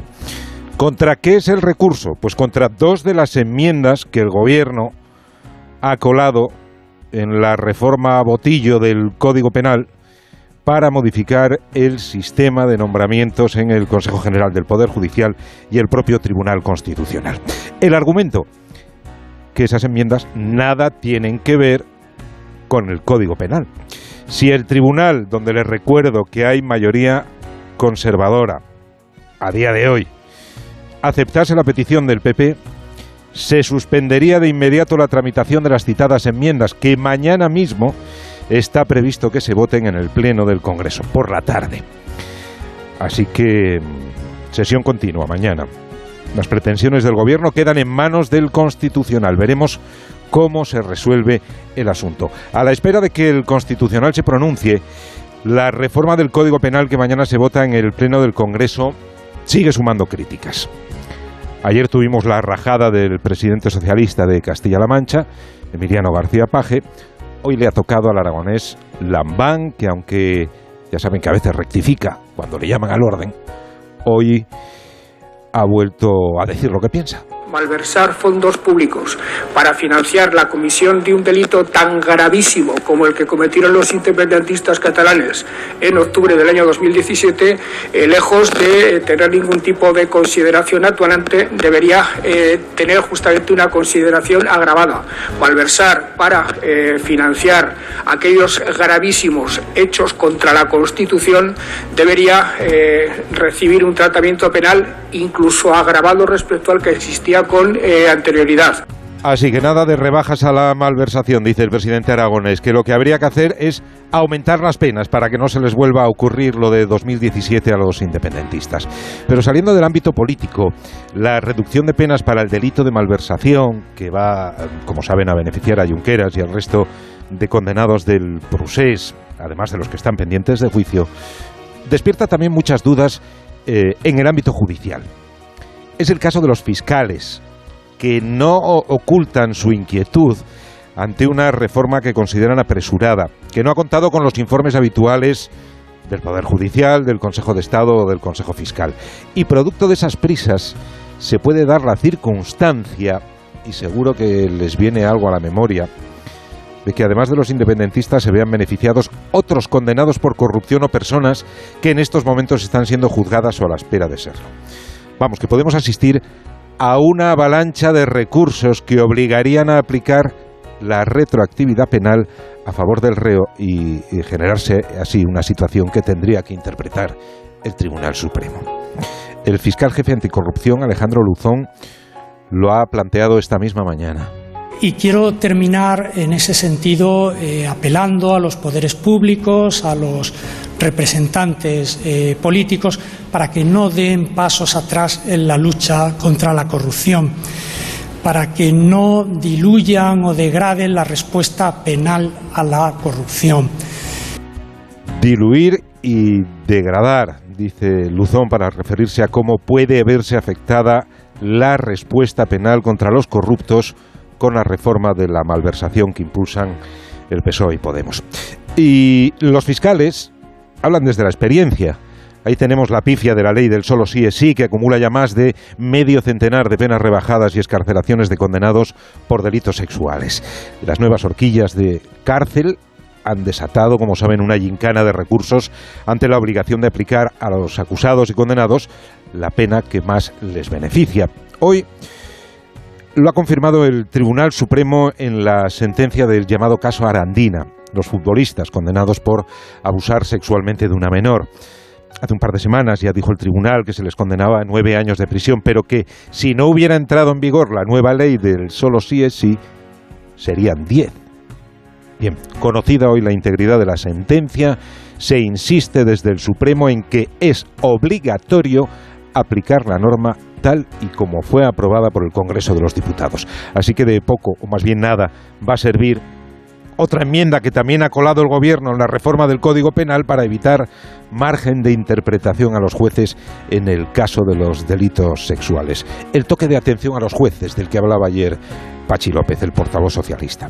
Y es que el asunto no es la interpretación que puedan hacer los tribunales de la ley, sino lo que, lo que la ley dice que es de obligatorio cumplimiento para todos. Por tanto, la única forma de arreglar el roto de Irene Montero, del gobierno y de los grupos que votaron a favor de la ley es corregirla, lo que significa admitir el error. Pero eso, eso no va a pasar mañana.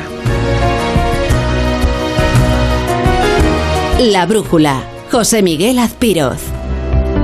Mercedes Albela, buenas noches. Buenas noches, José Miguel. Ayúdame a completar la crónica de este miércoles, por favor. Pues si te parece, vamos a empezar por uno de los muchos movimientos de ficha en el tablero de la justicia que hoy se han producido, entre ellos, por ejemplo, el que ha hecho el sector conservador del Consejo General del Poder Judicial, que lleva tres meses bloqueando la renovación del Tribunal Constitucional, y hoy han propuesto a sus dos candidatos, a César Tolosa y a Pablo Lucas. Ahora piden que se celebre un pleno extraordinario para abordar estos nombramientos y esquivar así la reforma del Gobierno que rebaja las mayorías necesarias para esta elección. Bajo la lupa de la justicia sigue también Qatar y la supuesta trama de corrupción en el Parlamento Europeo. El gobierno español asegura que no está implicado ningún eurodiputado de nuestro país, mientras la justicia belga ha prorrogado la prisión para los implicados en la trama de sobornos, aunque la principal acusada, Eva Kaili, tendrá que esperar hasta el 22 de diciembre para comparecer ante el tribunal. Los nuevos flecos de la trama que se van conociendo apuntan a políticos italianos y a Marruecos, según publica hoy la prensa de Alemania. A la espera de lo que determinen las investigaciones, la Comisión Europea opta por la prudencia. Esperamos los resultados de las investigaciones y luego ya tomaremos las medidas adecuadas. También hay que tener en cuenta que de momento la justicia belga no ha nombrado oficialmente el nombre del país en cuestión. No ha habido sorpresa con la decisión de la Reserva Federal de Estados Unidos, que finalmente ha acordado subir los tipos otro medio punto. Es la séptima subida consecutiva desde el mes de marzo. Mañana conoceremos la decisión que adopte el Banco Central Europeo.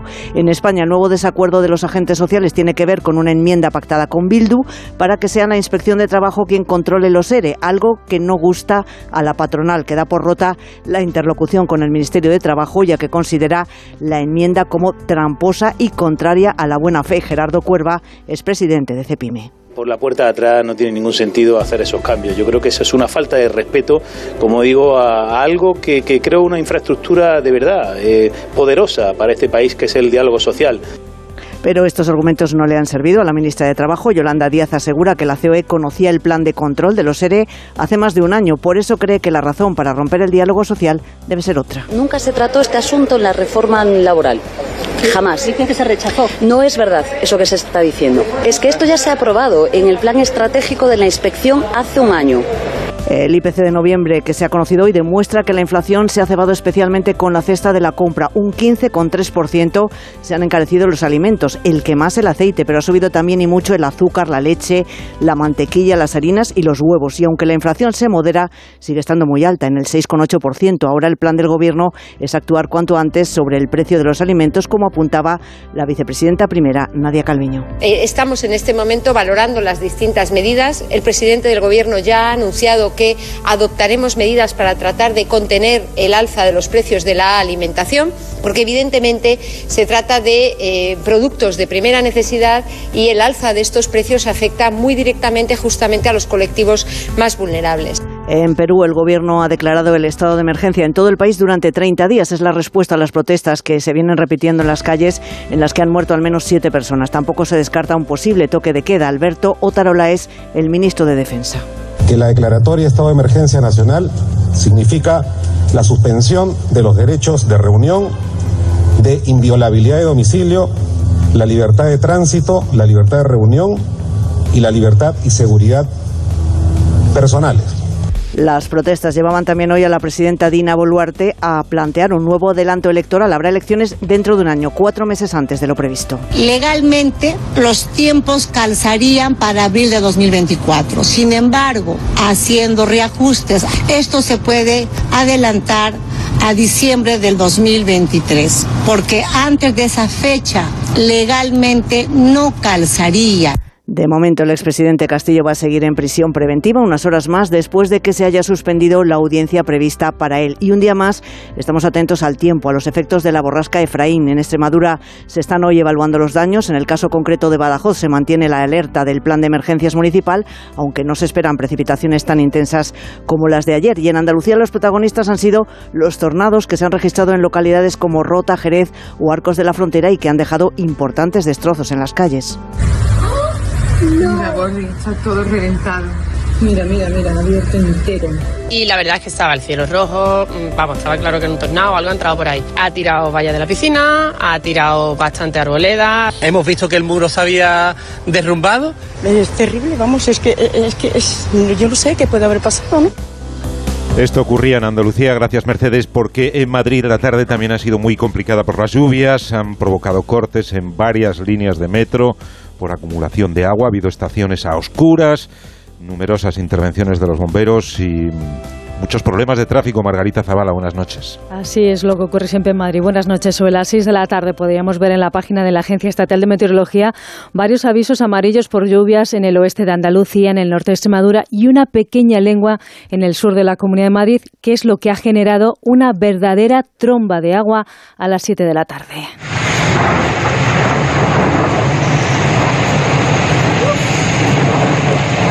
La tromba ha caído en plena hora punta en Madrid cuando las carreteras ya estaban repletas de coches y el metro y el tren de cercanías llenos de gente. Las imágenes más impresionantes nos han llegado de la entrada de la estación de Banco de España al lado del Ayuntamiento de Madrid, por tanto en pleno centro, donde se ha generado una auténtica catarata. El balance es de seis líneas de metro cortadas. Algunos pasajeros se han quedado atrapados, como comentabas, en el vagón, en un túnel a oscuras, como ha ocurrido en la línea 7. El servicio se ha restablecido poco a poco. Lo último es que a esta hora está restablecido en la línea 2, 4, 5, 7 y 11, según informa Metro de Madrid en su cuenta de Twitter, incluida en la estación de Banco de España. En el caso de las carreteras, la más afectada ha sido la 4 y la 42, donde a esta hora todavía continúan los atascos. Para que se hagan una idea, hemos leído algún tuitero que ha tardado dos horas y media en hacer un tramo que se suele hacer en 30 minutos. Desde Emergencias en Madrid y el 112 nos confirman, y es la buena noticia, que no ha habido heridos.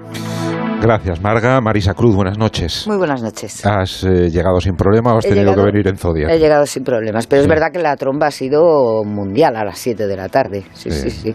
José Antonio Vera, buenas noches. Buenas noches. ¿Tú has llegado sin Yo problemas? sí, o- sin problema. Eh, Por, por- por donde yo venía no me ha pasado nada. Y José Manuel González, ¿qué tal? Buenas noches, José Manuel. Bien, he llegado bien, pero esta tarde en Madrid, en el centro de Madrid, ha sido absolutamente caótico. No había nada, ni transporte público ni nada. Si llega a pasar esto por la mañana, el atasco que se monta es eh, mundial. ¿eh? Siempre se dice que en en Madrid, en, que cuanto, en cuanto caen cuatro gotas, Efectivamente. se montan unos atascos. No, pero eh, esto no eran cuatro gotas, ha sido como... No, no, ha sido de un diluvio. repente, además, de Uy, repente. Y, lo- y un luego el diluvio. tornado, el otro día hubo otro tornado también en Cádiz, ¿no? Sí, sí, sí, es el segundo, ¿no? Sí, sí. Ostras. E- Efraín está, está dejando un rastro de, de caos y destrucción por toda España. Fijaros lo que pasó ayer en Extremadura Sí, también, sí, sí, pues. en buena parte de Andalucía. En fin, cuando Pero no de- llueve nos pero- quejamos porque no llueve. Pero escucha que es de un día para otro, ¿eh? Yo el fin de semana estuve en Cádiz y había un sol espléndido. O sea que, es, ¿sabes? De un día para otro, prácticamente. Las cosas del cambio climático. En fin, vamos a hacer una, una pausa muy breve y entramos de lleno en tertulia. La brújula. José Miguel Azpiroz. Me toca la revisión del coche. Eurorepar Car Service. Necesito un taller cerca de casa. Eurorepar Car Service. Se ha encendido una luz del coche. Eurorepar Car Service. Quiero la mejor relación calidad-precio. Eurorepar Car Service. Tu taller multimarca de confianza es Eurorepar Car Service. Eurorepar Car Service. Dos cositas. La primera, según están las cosas, necesito que me ayudes a ahorrar. La segunda, yo me voy a la mutua. Vente a la mutua y además de tener descuentos en carburante, te bajamos el precio de tus seguros, sea cual sea. Por esta y muchas cosas más, vente a la mutua. Llama al 91 555 5555. 91 555 5555. Condiciones en mutua.es. ¿Crees en la magia? Yo sí, porque esta Navidad he conocido un reno mágico que vuela y ahora sé que algún día repartirá regalos por todo el mundo. Hay muchas formas de hacer magia y en el corte inglés nos ilusiona saber que puedes hacer todas tus compras con nuestra app o a través de la web, sin colas y desde casa. Es magia, es Navidad, es el corte inglés. Era el año 1932, cuando un humilde chocolatero compró varios décimos de lotería de Navidad con un sueño, construir una escuela para que los niños de su pueblo pudieran estudiar. Días más tarde, el número fue premiado y desde entonces hay un colegio en Calahorra que lleva su nombre con orgullo, Colegio Público Ángel Oliván. Un sorteo extraordinario lleno de historias extraordinarias. 22 de diciembre, Lotería de Navidad. Loterías te recuerda que juegues con responsabilidad y solo si eres mayor de edad. Una ola de frío es mucho más fría cuando tienes gripe o resfriado. Para combatir los síntomas, cuenta con Farmagrip Forte de Cinfa, que te cuida eficazmente ante la fiebre, la congestión y la secreción nasal, incluso cuando hace más frío. Elige estar bien, elige Cinfa. A partir de 14 años, lea las instrucciones de este medicamento y consulte al farmacéutico. Es que esta casa se queda cerrada meses y cuando oyes las noticias te quedas preocupado. Es normal preocuparse, es una segunda vivienda. Pero si verificamos que alguien intenta entrar, podemos avisar a la policía para que actúe e incluso desaloje la casa. Aunque con las cámaras exteriores y los sensores podemos detectarlo antes. Así que tranquila, la casa está cerrada, pero bien protegida. Protege tu hogar frente a robos y ocupaciones con la alarma de Securitas Direct. Llama ahora al 900-272-272. Hola, soy Rocío, locutora profesional y experta en poner voz amable, triste o indignada. Pero cuando me llega una carta de Hacienda me quedo sin palabras. Por eso soy de legalitas, porque sé que con una llamada un experto me ayuda a resolver lo que yo no domino. Hazte ya de legalitas. Y ahora por ser oyente de Onda Cero, y solo si contratas en el 91661, ahórrate un mes el primer año. Legalitas, y sigue con tu vida. Hola mamá. Adivina, he conseguido el trabajo. La verdad es que aún no me lo creo. Estoy súper contenta. Al final vas a tener razón cuando me decías que saliera de mi zona de confort y que aprendiera cosas nuevas. Si es que eres la mejor, la mejor. En Telefónica acercamos toda nuestra tecnología para seguir formando a personas para el empleo y así todos tengamos más oportunidades. Telefónica, cuanto más cerca estemos, más lejos llegaremos. La Bañeza, pura magia. Ven a conocer La Bañeza, iluminada, entrañable y navideña. Descubre nuestros comercios y nuestra deliciosa gastronomía, aromas y sabores con los que paladear la vida. La Bañeza, una perla al sur de la provincia de León. Pura magia. Ayuntamiento de La Bañeza. Sabemos que son tiempos de inflación y por eso Línea Directa quiere ayudarte con una oferta imbatible. Este mes, si te cambias, te bajan el precio de tu seguro de coche y tienes un todo riesgo a precio de terceros. Pues eso, una oferta imbatible. Llévate lo mejor al mejor precio, ve directo a lineadirecta.com o llama al 917-700-700. El valor de ser directo. Consulta condiciones.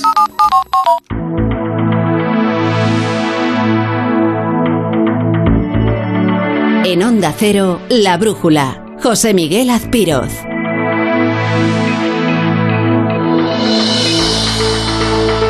Se ha presentado el recurso de amparo esta mañana solicitando, además, como medida cautelarísima, que se suspenda la ejecución de los acuerdos que afectan a la tramitación de estas dos enmiendas, de las cuales llevamos advirtiendo en la Cámara ante los órganos pertinentes de su inconstitucionalidad, su antijuridicidad y que, por tanto, no deben tramitarse.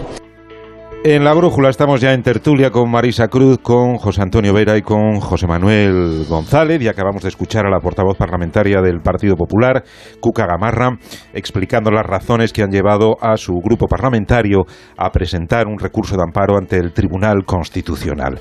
Este ha convocado para mañana a las 10 de la mañana una reunión extraordinaria y urgente para decidir si en efecto admite a trámite el recurso presentado por el Partido Popular y en segundo lugar, y casi lo más importante, si eh, decide aplicar las llamadas medidas cautelarísimas que impedirían que se votaran estas eh, dos enmiendas sobre el funcionamiento del Consejo General del Poder Judicial y el propio Tribunal Constitucional que está previsto que se voten por la tarde. Así que por la mañana, Marisa, tenemos al Constitucional reunido y por la tarde al Congreso votando unas enmiendas que no sabemos si van a ser congeladas o suspendidas por el Constitucional. Y en pleno extraordinario, va el tercer pleno exacto, extraordinario. Exacto, es un pleno extraordinario, con lo cual mm, eh, la cosa va para largo. Así que mañana tenemos un, un día informativamente hablando interesantísimo porque a esta hora el Constitucional tiene en su mano que salga adelante las reformas plantea el gobierno. Marisa, ¿qué información manejas y en qué escenarios nos podemos mover en las próximas horas? Bueno, la verdad, yo, yo no había conocido nunca una situación como esta, en la que mm, el, el Constitucional, de una manera tan urgente, se reuniera para decidir sobre una cosa que en principio se va a votar dos o tres horas después, por la tarde. Pero no deja de ser menos cierto que también eh, el, Gobierno, a través de sus grupos parlamentarios, PSOE y Unidas Podemos, ha introducido en toda la tramitación de esta reforma del Código Penal pues una serie de componentes hasta ahora pues pues no voy a decir desconocidos pero pero pero raros no esto de tramitarlo todo con máxima urgencia porque estamos hablando de cosas muy importantes ¿eh? no, no, no de cualquier cosita estamos hablando de derogar la sedición de rebajar la malversación y, en esa proposición de ley que plantea estas dos cosas se introduce además dos enmiendas para reformar la ley del Poder Judicial y la ley del Tribunal Constitucional.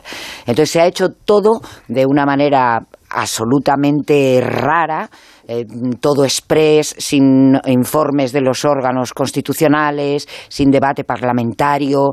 Eh, como decía antes, ya va el tercer pleno extraordinario exclusivamente para aprobar esto y además con la convicción generalizada, no solo con la convicción generalizada, es que el propio gobierno lo ha admitido, de que el grueso de esta proposición de ley está pensada para beneficiar a los independentistas.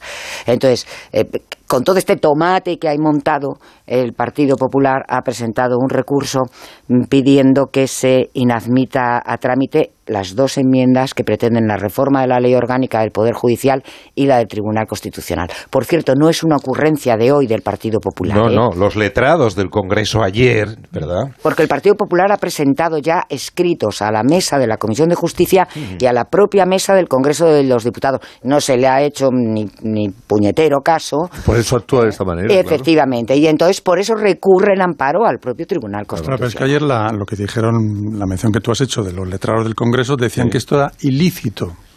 Que era ilícito. Sí, esta- esta porque es decisión. antijurídico. Porque es antijurídico, porque afecta a la Constitución y porque es una decisión trascendental que nunca se había tomado.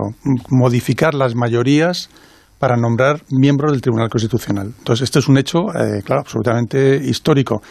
De ahí la necesidad de la urgencia por parte del Tribunal Constitucional de tomar una decisión mañana de manera urgente. Pero fíjate, José Manuel, eso lo podrían haber hecho, modificar Mm. esas mayorías, pero presentándolo con un, pro- en un proyecto Claro. de ley o en una proposición de ley Claro, propia, claro. no introduciéndolo en otra proposición de ley que no tiene nada que ver. Exactamente, exactamente. Por eso es antijurídico. Claro, claro, claro. Entonces, eh, el, el propio presidente del Tribunal Constitucional, eh, Trevijano, se ha reunido con su vicepresidente y con varios magistrados diciendo, señores, ¿qué tenemos que hacer? Y la decisión de- mayoritaria de muchos miembros del tribunal ha sido, nos reunimos mañana de carácter de urgencia. Yo, yo creo que aquí el PP ha, estado- ha trabajado con bastante habilidad. ¿Eh? Y en, en vez de perder el tiempo, porque en principio hubiera sido un poco perder el tiempo en, eh, en decir y ar- orquestar una moción de censura cuando no la tienes eh, controlada, pues se está, se está dedicando a cosas que se ve que sí que efectivamente, en principio, pueden funcionar. Y lo ha hecho además, pues eh, siguiendo los trámites que tenía que hacer. Primero presentando pues eh, la, la, la- la propuesta o la queja ante la, mesa de la Comisión de Justicia y también ante la mesa del Congreso. Y una vez que le han dicho que no, lo han tumbado, como ya sabía, porque la mayoría Frankenstein lo iba a tumbar, pues entonces lo presentas en amparo al Tribunal Constitucional que como es lógico, eh, es un tema que le afecta al propio tribunal, le afecta al Consejo del Poder Judicial y al propio tribunal. Claro, al gobierno le gusta, a este gobierno le gusta mucho jugar al límite, ¿no? Estar ahí siempre al límite. Mm, Bueno, los demás también pueden jugar al límite.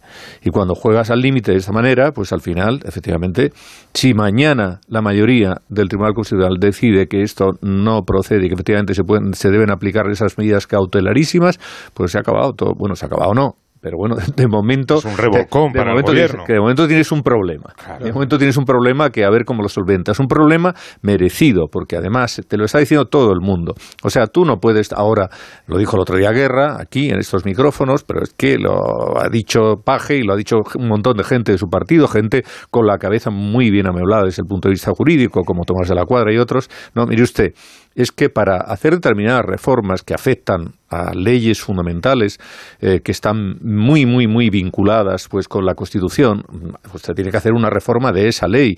Y eso lo normal y lógico y que se- debe ser preceptivo es que tengas un informe del Consejo de Estado del Consejo Fiscal y de todos aquellos organismos que tienen algo que decidir y no lo puedes hacer así porque yo tengo un calentón por la noche de buenas a primeras porque eh, esto es una especie de una especie no algunos lo han dicho es un fraude de ley en toda regla. Y por tanto pues eh, bueno ya veremos pero en el Tribunal Sí, Constitucional hoy por hoy hay como una, ma- una cierta mayoría eh, todavía que podría efectivamente dar al traste eh, con, con- con- con esta operación Hay mayoría además- conservadora, Sí.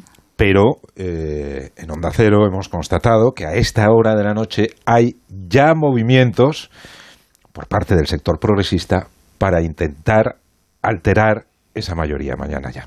Sí, alterarla. Porque hay eh, miembros del TC que sabéis que están a punto de ser sustituidos. Entonces, pues eh, se puede llegar a plantear que algunos sean apartados. Bueno, si aquí, yo lo que digo. O incluso es lo que, no haya quórum, Bueno, que no se reúnan ocho Esa, esa es la otra parte. esa es la otra parte. y no Que se pueda y no, no, se haya pueda decidir. suficientes números de magistrados son Maniobras ya. puede haber por todos los Claro, lados. claro, por eso, por eso. Y Puede- llamadas del gobierno y Eh, tal, claro, puede haber claro, esta noche porque seguro que están es llamando gordo. Ahora- bastante gordo y puede ocurrir cualquier cosa mañana. Que no se reúnan porque no hay quórum, que se reúnan y tomen una decisión para un lado o para otro, o que tumben la decisión del gobierno. Si hay, si hay temas que son estrictamente técnicos y profesionales que deberían estar al margen de cualquier otra cuestión política, este es uno de ellos. Por supuesto. Y aquí es donde habría que ver efectivamente la independencia que mm, en ocasiones los magistrados te dicen o los vocales dicen, no, bueno, es que claro, los periodistas, no, bueno, es- nosotros decimos lo que ocurre, que es que al final hay unas alianzas y hay unas mayorías que unos llevan la etiqueta de izquierdas y otros la etiqueta de derechas. Pero eso no quiere decir que efectivamente tú no seas independiente. En un asunto como este es donde todo el mundo tiene la oportunidad de ejercer su independencia. Porque me parece que es que está bastante claro. Salvo que tú, no sé, quieras arropar al gobierno en algo eh, que evidentemente pues eh, el gobierno te va a pedir. eh, es que si empiezas a sondear a gente independiente, pero ya no solamente del ámbito conservador, sino del ámbito progresista y socialista, te dicen que es que esto no se puede hacer así. ¿Eh? Y por esto, también por otra parte, el Tribunal Constitucional eh, ha decidido convocar esta reunión de urgencia y te- eh, to- tomarla en valor para ver qué es lo que decide. La verdad es que es pasar una, es pasar una, una raya y un, y un prestigio de un tribunal que, del que dependemos todos. Pero claro, todo esto viene, a su vez, por los pactos que tiene el gobierno con Esquerra Republicana y con la prisa que le ha dado por intentar eh, mm, conceder todo aquello que pide eh, Esquerra, porque en el fondo lo que se pretende aquí, ni más ni menos, es que haya una mayoría progresista en el, Tribunal Constitucional que luego tome decisiones eh, determinantes para, para Cataluña, ¿no? Eh, y esta es la, la espiral en la que estamos permanentemente todos los días, hablando de sedición, de malversación, ahora del Tribunal Constitucional, del Consejo General del Poder Judicial, etcétera, etcétera. Con lo cual, la política invade absolutamente el terreno judicial de una manera absolutamente descarada. Bueno, aquí el problema ha surgido sobre todo porque el gobierno tiene prisa en sacar toda una serie de cosas antes de que acabe el año, ¿no? Para alejarlas el máximo posible de la convocatoria electoral de mayo. Y entonces, eh, si el otro día Pachi López lo decía con toda claridad, hemos abierto el Código Penal, que es una cosa que no se abre todos los días, y ahora aprovechamos. Claro. Esta era su y ahora aprovechamos. Pero claro, aprovechar, aprovecharse te puede ir la mano, ¿no? Porque si en esa reforma del Código Penal metes la sedición, la malversación, la reforma del Tribunal Constitucional, la reforma del Consejo General del Poder Judicial, y además sí, sí, y le vamos a dar un toque, además, Lo, a lo- los- lo a los del sí es sí es, es una bobada porque Claro. se ha metido en una exposición de motivos que no tiene fuerza jurídica encima para hoy, nada. encima hoy el Tribunal pero Supremo, el gesto, encima ¿no? hoy el El Tribunal. Supremo la ha pegado, en fin. mm, El gesto, ¿no? Eh, Que pretendes hacer ahí una, una especie como de, de, de, no sé, de, de, de saco en el que vas a... Y eso... Porque enmiendas antijurídicas de estas de intentar colar una enmienda que no tiene nada que ver en un proyecto de ley o una, se ha hecho muchísimas veces. pero, hombre, claro. pero no... No con, que- con temas de esta enjundia. ¿no? Claro, no, se ha hecho con temas, digamos, menores. ¿eh? Esto que podía ir y a, y a y a veces era chocante, pero siempre han sido temas, digamos, más bien técnicos, menores. Pero es que, eh, oiga, usted va a reformar la legislación sobre la ley sobre el del funcionamiento del Tribunal Constitucional de esta manera, así de tapadillo. sin- Y del Poder Judicial. y del Poder Judicial, sin tener ni un solo informe, sino simplemente porque a mí se me ha ocurrido esta noche, a mí y a los socios de Esquerra, independentistas y de Bildu, y también independentistas, a- a- a- además de lo otro, eh, y ya está, y entonces lo hacemos. No, mire usted. Y entonces, claro, eh, bueno, es lógico que por otra parte, aparte del malestar, que yo creo que la propia judicatura y que estamos viendo, hay un malestar dentro del Partido Socialista, que luego no va a trascender mucho más allá de las declaraciones, es verdad, ¿no? Porque a la hora de, vo- de votar a mí me gustará ver qué es lo que pasa y seguramente no pase absolutamente nada. Pero eh, sí, sí, es que hay mucha gente dentro ya del Partido Socialista que considera, hombre, que hemos llegado ya a un límite que no se debería haber llegado nunca, ¿no? Independientemente de lo que ocurra mañana con eh, el, eh, el pleno del Tribunal eh, Constitucional y la decisión que tome, lo que sí se votará por la tarde es la reforma del Código Penal en el resto de aspectos que ha planteado el Gobierno, que esos no se van a ver afectados. Me refiero a la sedición y a la malversación.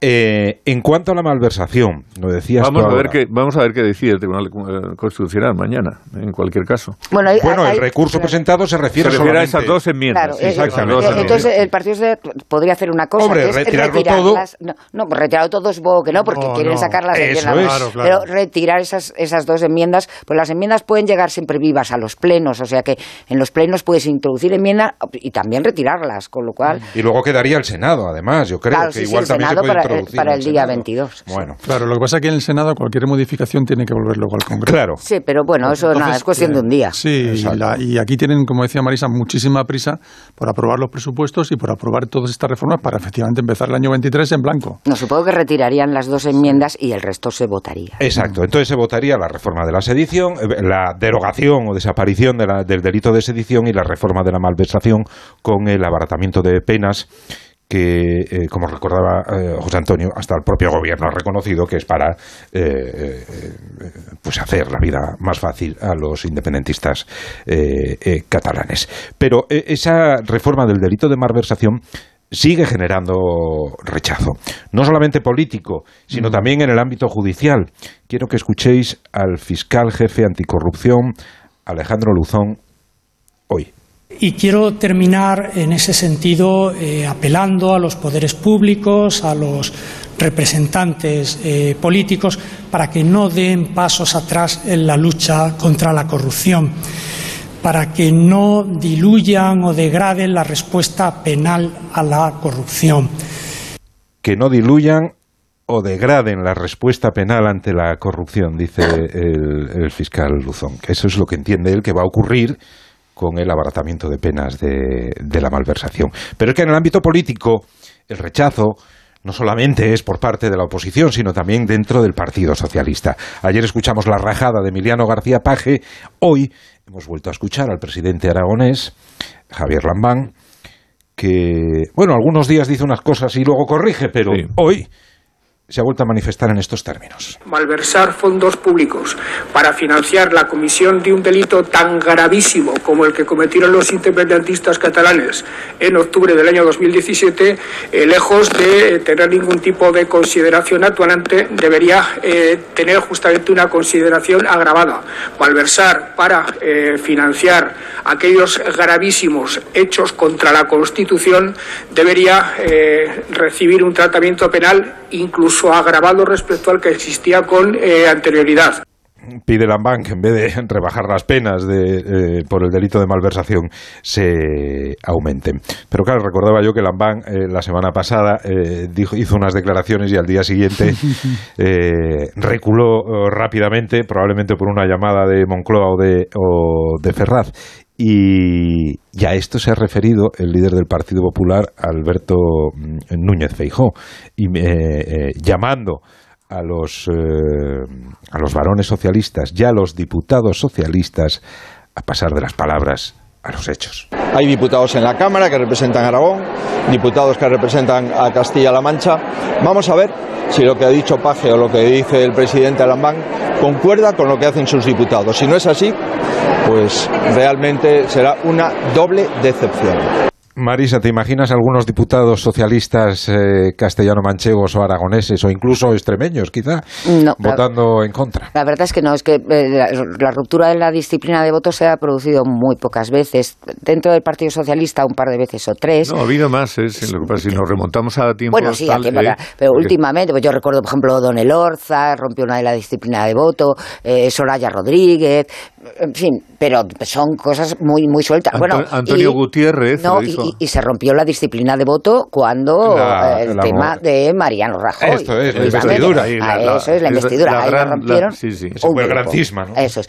Bueno, las multas que se imponen son como de 600 euros, pero oye, es una cosa de dignidad. Si tú estás convencido de algo, pagan los 600 euros y votas como tengas que Con votar. un par de dietas Ahora, pagan. considero que me da a mí que no, que no No. lo van a hacer, que no lo van a hacer. La- eh, es cierto también que por mucho que diga Lambán o que diga Paje, ellos no son los jefes del grupo parlamentario y no pueden obligar a nada, ¿no? Es una cosa personal. Y si ellos están convencidos de que esto de la malversación o la sedición mm, está mal hecho, deberían, deberían votar que no. Pero mm, tengo muy pocas esperanzas de que así que sea. cuando, ¿eh? cuando lo hacen y cuando lo dicen, y además lo dicen reiteradamente, aunque luego tengan una marcha atrás y una marcha adelante, es porque ellos ven o intuyen que aunque pensemos que esto no puede afectar al electorado, mm, yo creo que ellos están pensando que sí.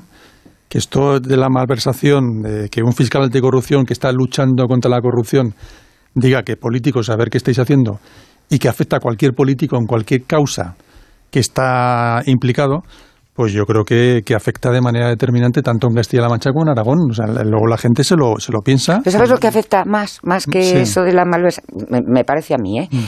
La sensación de que todo esto se está haciendo para Cataluña, beneficiar, claro, Esto no, no a Cataluña, a un grupito Sí, de sí, 25 personas que precisamente son las que mm, atentaron contra la Constitución, contra el Claro, orden es que va, constitucional. va todo encadenado, o sea, presupuestos, malversación, sedición, al Poder Judicial. A eso llega un momento que rebosa el va- vaso, ¿no? claro, va todo relacionado y se va sumando la bolita y la bolita. eh, y esto todo parte, repito, de una llamada de Junqueras al gobierno y al presidente Sánchez para decir, pues estos mis 40, que son más de 40, eh, que van a verse perjudicados por el tema de la malversación, por la corrupción que celebraron, por, por un referéndum independentista ilegal, pues pueden ir a la cárcel y pueden ser condenados a pagar determinado dinero. y esto es lo que al final, mm, sinceramente, aunque si estemos hablando de Castilla-La Mancha, Toledo Albacete o Aragón, Teruel, yo creo que esto afecta a la gente. La gente piensa en estas cosas también. Sí, no, no, yo creo que sí que afecta. De hecho, hombre, vamos a ver, el resultado de Andalucía, por muy bueno que sea eh, Moreno Bonilla y por muy bien que lo haga el Partido Popular, yo creo que también ha influido ahí, pues, eh, en fin, la gestión que ha estado haciendo Pedro Sánchez y todas estas cosas que se dice que no afectan nunca. No, porque mm, el, el discurso que nos estaba llegando se ha hecho lo de los indultos y, bueno, no pasa nada. Bueno, claro, no pasa nada. Pero después hay unas encuestas y hay unas elecciones. Y en Unas las encuestas que elecciones- no acertaron, que, eh, que nadie supo eh, eh, adivinar esa mayoría absoluta de Moreno Bonilla. Esto es, Ni el propio Moreno Ni el Bonilla. ni nadie. Bueno, sí, acertó un instituto de Sí, opinión, bueno. obviamente, más o menos. Sí. No, no con, tanta, con, con tanta contundencia, pero sí que, sí que acertó. Entonces, yo creo que sí que efectivamente al final termina llegando a la gente. Y termina llegando a la gente porque al final lo que, lo que existe es la sensación de que se están manteniendo unos privilegios para unos señores por el hecho de que son políticos y de que, eh, en fin, en este caso son independentistas catalanes. Y esto mm, no, no le gusta a la gente. Yo creo que cuando Paje hace este discurso, que yo casi suscribo al milímetro, de, de principio a fin, te voy a decir, y cuando lo hace Lambán, yo creo que lo hacen con convicción. ¿eh? No creo que la impostura llegue a ser tanta como para hacer una cosa con lo bien que lo han trasladado y lo bien que no he expuesto. Lo hacen con convicción. Cosa diferente es que luego, en efecto, te puede llamar alguien, te puede llamar Bolaños y, en fin, a Lambán, etcétera, y algunos se mueven más que otros. Pero me parece que ahora se van a mover poco. Y es verdad, por otra parte, que, claro, los escaños eh, son de los diputados.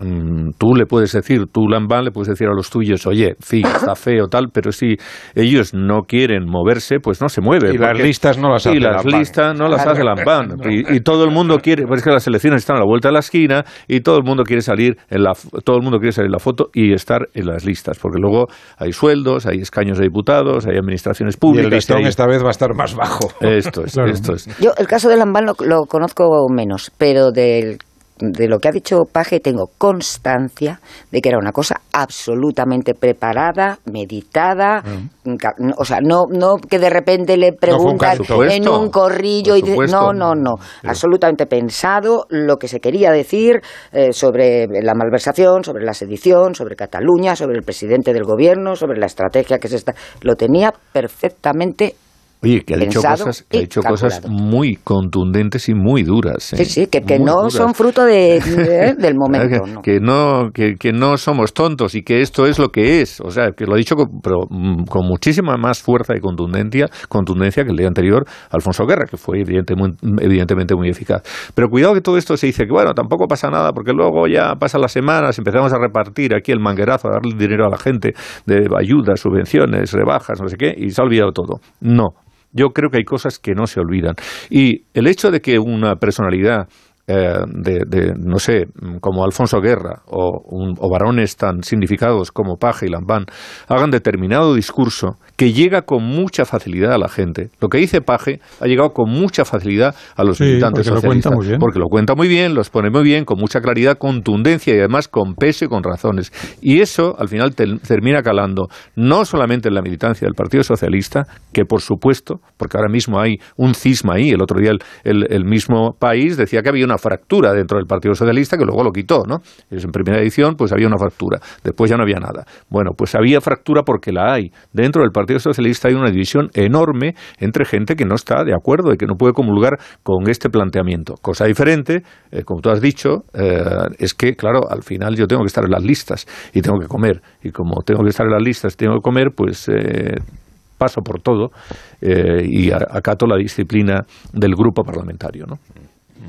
No sé, pero yo te digo que, la, que desde luego a Paje y a Lambán esto le preocupa. Lambán además más todavía porque está al lado de Cataluña, con lo cual no es un tema menor para, para Aragón y porque Paje quiere marcar una distancia clarísima con Pedro Sánchez, del cual además, por cierto, no ha recibido ningún tipo de ayuda porque le ha puesto bastantes piedrecitas en el camino, se ha insinuado muchas veces que no era el candidato, que podía ser otra persona el candidato, algún miembro del gobierno, del mismo, del mismo territorio de Castilla-La Mancha. Es decir, que la relación de Paje con Pedro Sánchez tampoco es que sea una relación exquisita y él quiere marcar terreno y decir que en Castilla-La Mancha donde mandas él. Yo creo que a estas alturas eh, ya no van a quitar a nadie. No, no, pero por eso te digo, pero ha habido un momento de dificultad. aparte de todo, que es que según los estatutos, allí donde gobierna el socialismo, no, no, hay primarias. Claro, claro. Salvo que el que gobierna diga, no, no quiero presentarme. Pero si Paje dice, yo voy a volver a presentarme, no le quita a nadie. Otra cosa es que se le intente presionar pues por otros otros medios. ¿Cómo se ha hecho? Sí, no, bueno, se puede presionar. Sí, se puede Vía presupuestos, por ejemplo. Bueno, sí, no sé.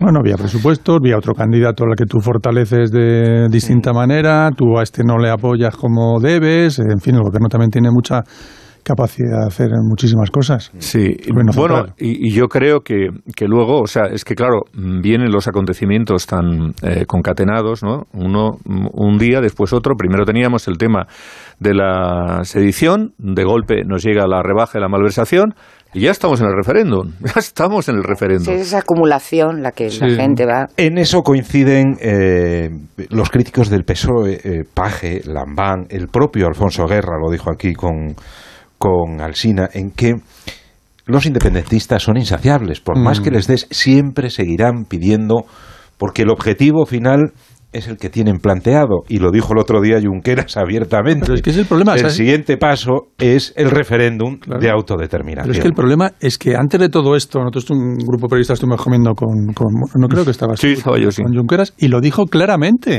Eh, su hoja de ruta. A nadie no, sorprendió a nadie. Él no engañan nunca. No engañan nunca. Él dijo su hoja de ruta antes de la malversación, antes de la sedición, antes de todo esto. Él dijo claramente que él quiere luchar por la independencia de Cataluña. Lo dijo claramente. Pues lo dijo, el otro día unas declaraciones, dijo, esto no es un punto y final, esto es una coma o un punto y aparte, como mucho. Y luego ya continuaremos. Exacto. Pues eh, em, puesto sobre la mesa, porque además los independentistas, lejos de ayudar al gobierno a vender todas estas concesiones, lo que están es poniéndose lo más difícil. No, ahora están riéndose en su cara. Claro, claro, pues eh, se ha visto obligado a salir hoy medio gobierno a decir que, por supuesto, nada de referéndum de autodeterminación. No y habrá referéndum. No va a haber referéndum. Mire, eso no va a suceder. Eso no va a suceder. Lo que va a haber es un intento, como siempre, de encontrar soluciones a través de los caminos que las instituciones marcan. Bueno, eso no es un referéndum, entiendo lo que yo no he escuchado exactamente lo que ha dicho el señorilla, pero aquí lo que ustedes me preguntan, que con un gobierno de Pedro Sánchez nunca se va a celebrar un referéndum.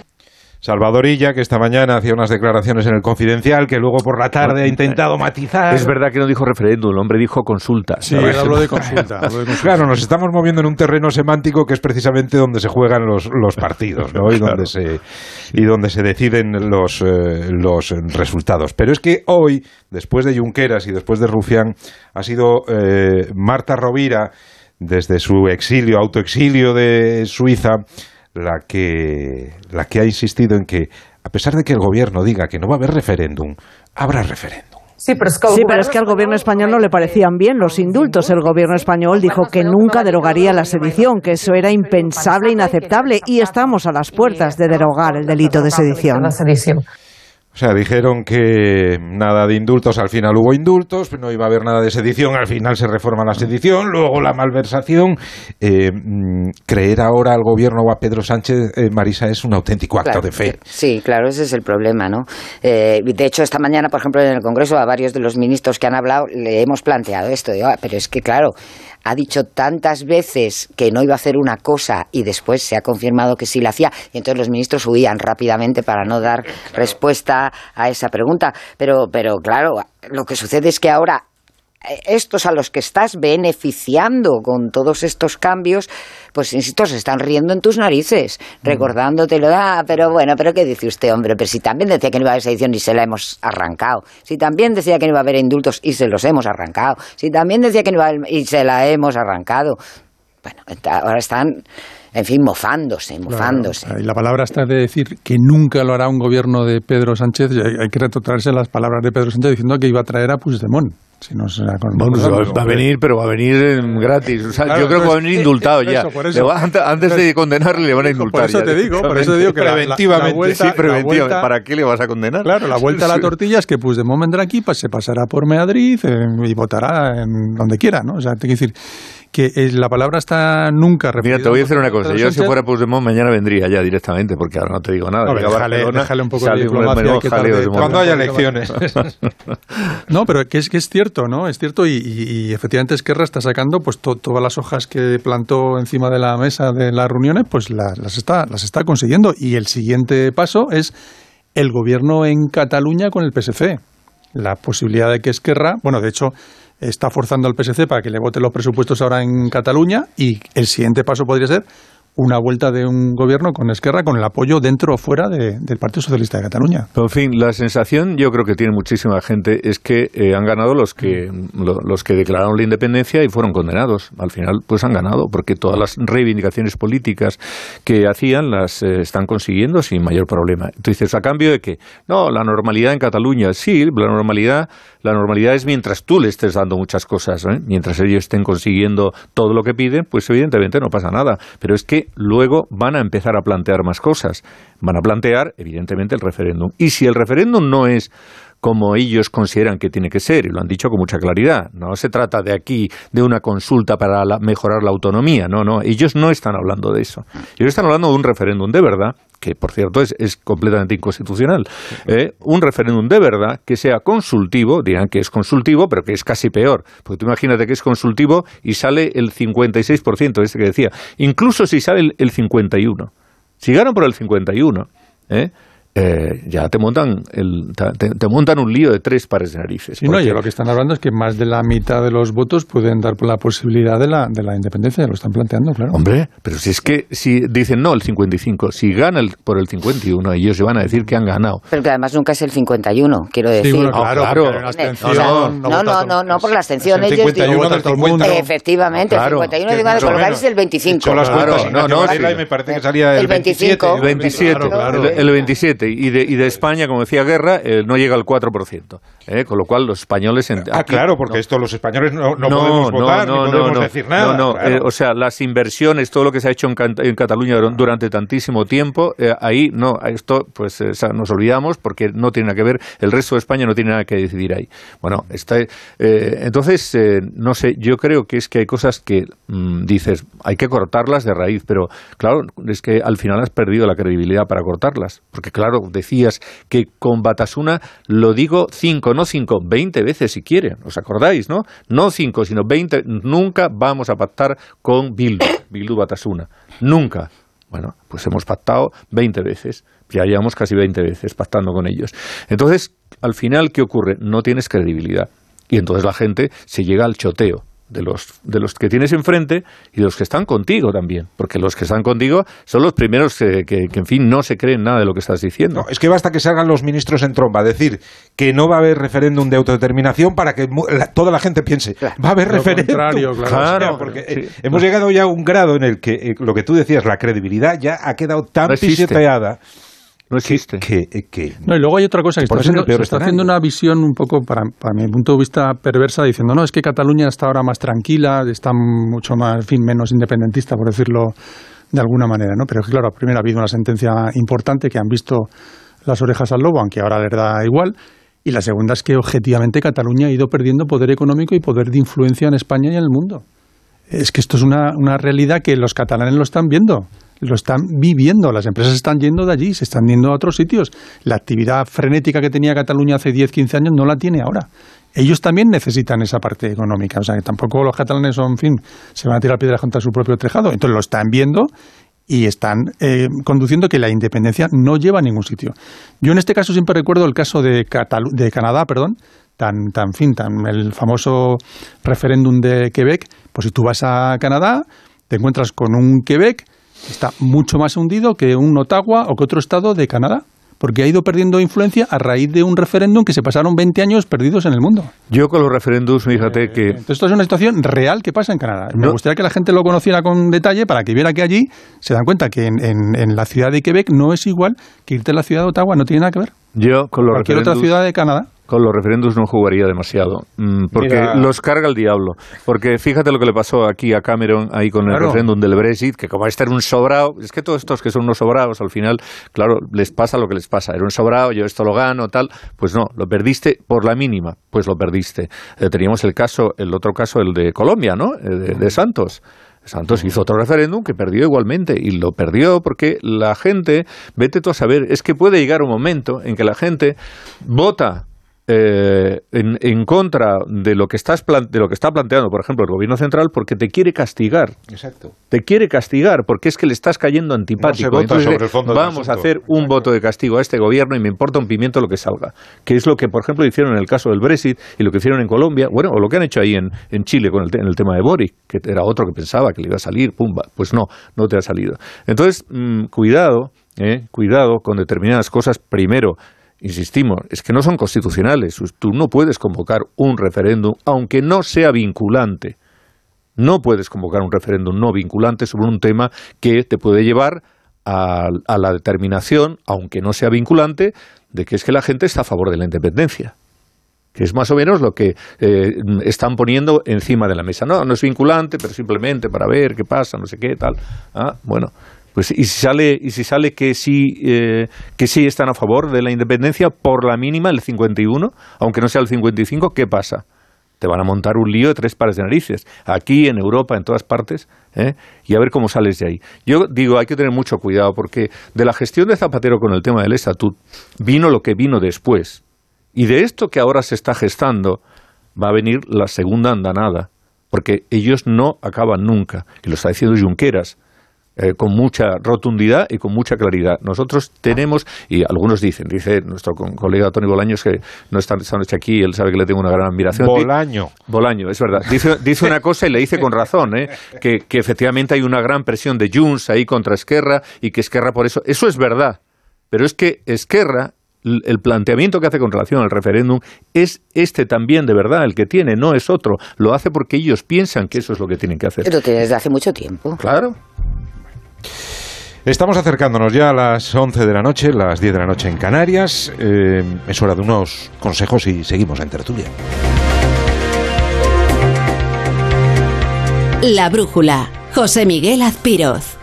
Este mes el mundo cambiará para siempre, al menos el mundo de los seguros. Porque si cambias tu seguro de coche a línea directa te daremos una oferta que nadie podrá batir, pero nadie en nadie. Te bajamos el precio de tu seguro de coche y tienes un todo riesgo a precio de terceros. Ven directo a lineadirecta.com o llama al 917-700-700. El valor de ser directo. Consulta condiciones. Muchas mujeres mayores de 65 años se han acostumbrado al control, la amenaza y la humillación.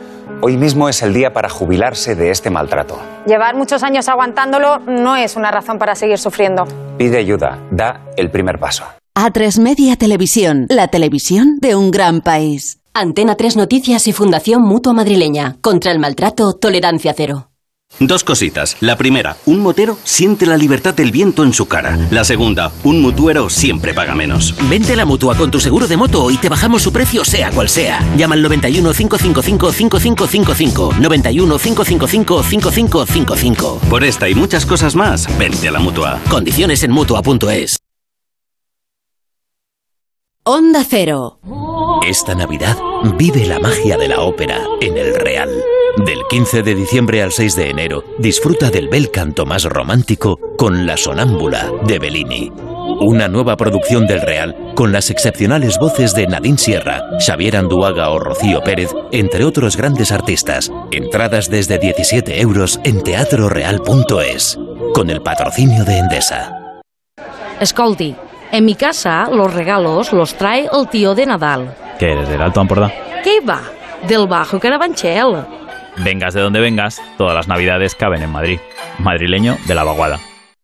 Un día descubres que tienes humedades en techos, paredes, están por todas partes. ¿Qué puedes hacer? Llama a Murprotec.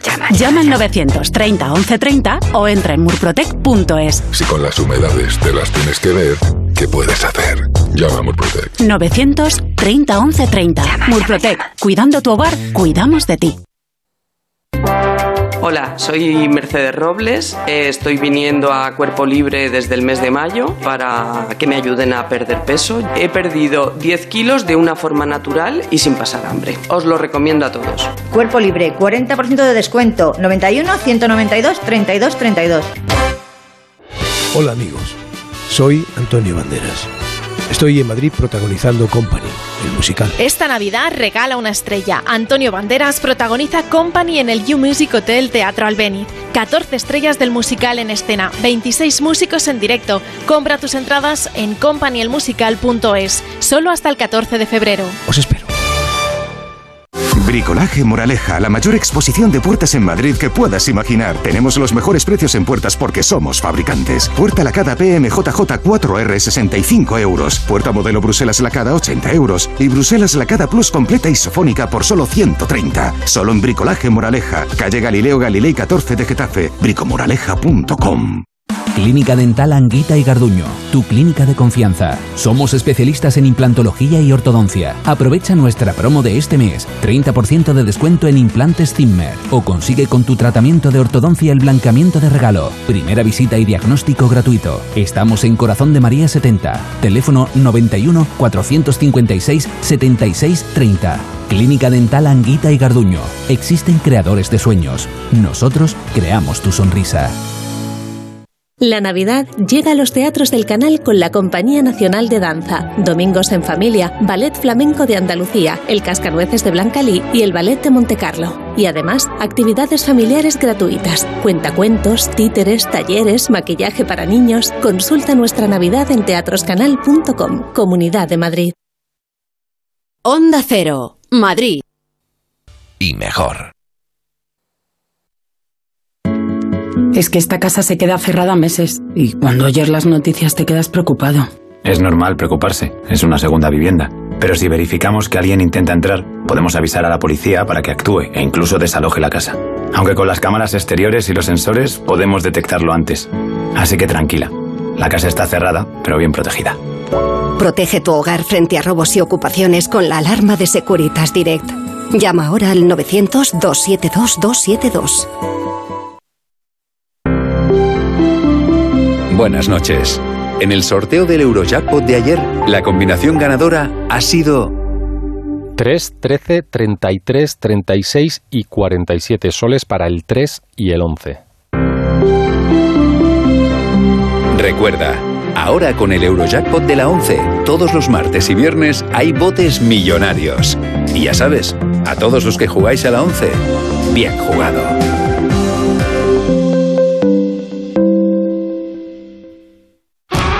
Somos la generación más inclusiva y diversa de toda la historia. Compartámoslo, gritémoslo, démoslo todo, sintámonos orgullosos. Pero sobre todo, aprovechémoslo. Si nos dejan, tenemos la oportunidad de crear una sociedad en la que todos seamos protagonistas. Tú también. Grupo Social 11. Generación Inclusión. En el corte inglés tienes el nuevo aspirador sin cable HF9 de Hoover que te ofrece la mayor potencia de succión para una limpieza completa de tu hogar en todo tipo de superficies. Llévatelo ahora y consigue magníficos regalos de Hoover. Es magia, es Navidad. Son los tecnoprecios del corte inglés. Es que esta casa se queda cerrada meses y cuando oyes las noticias te quedas preocupado. Es normal preocuparse, es una segunda vivienda. Pero si verificamos que alguien intenta entrar, podemos avisar a la policía para que actúe e incluso desaloje la casa. Aunque con las cámaras exteriores y los sensores podemos detectarlo antes. Así que tranquila, la casa está cerrada, pero bien protegida. Protege tu hogar frente a robos y ocupaciones con la alarma de Securitas Direct. Llama ahora al 900-272-272.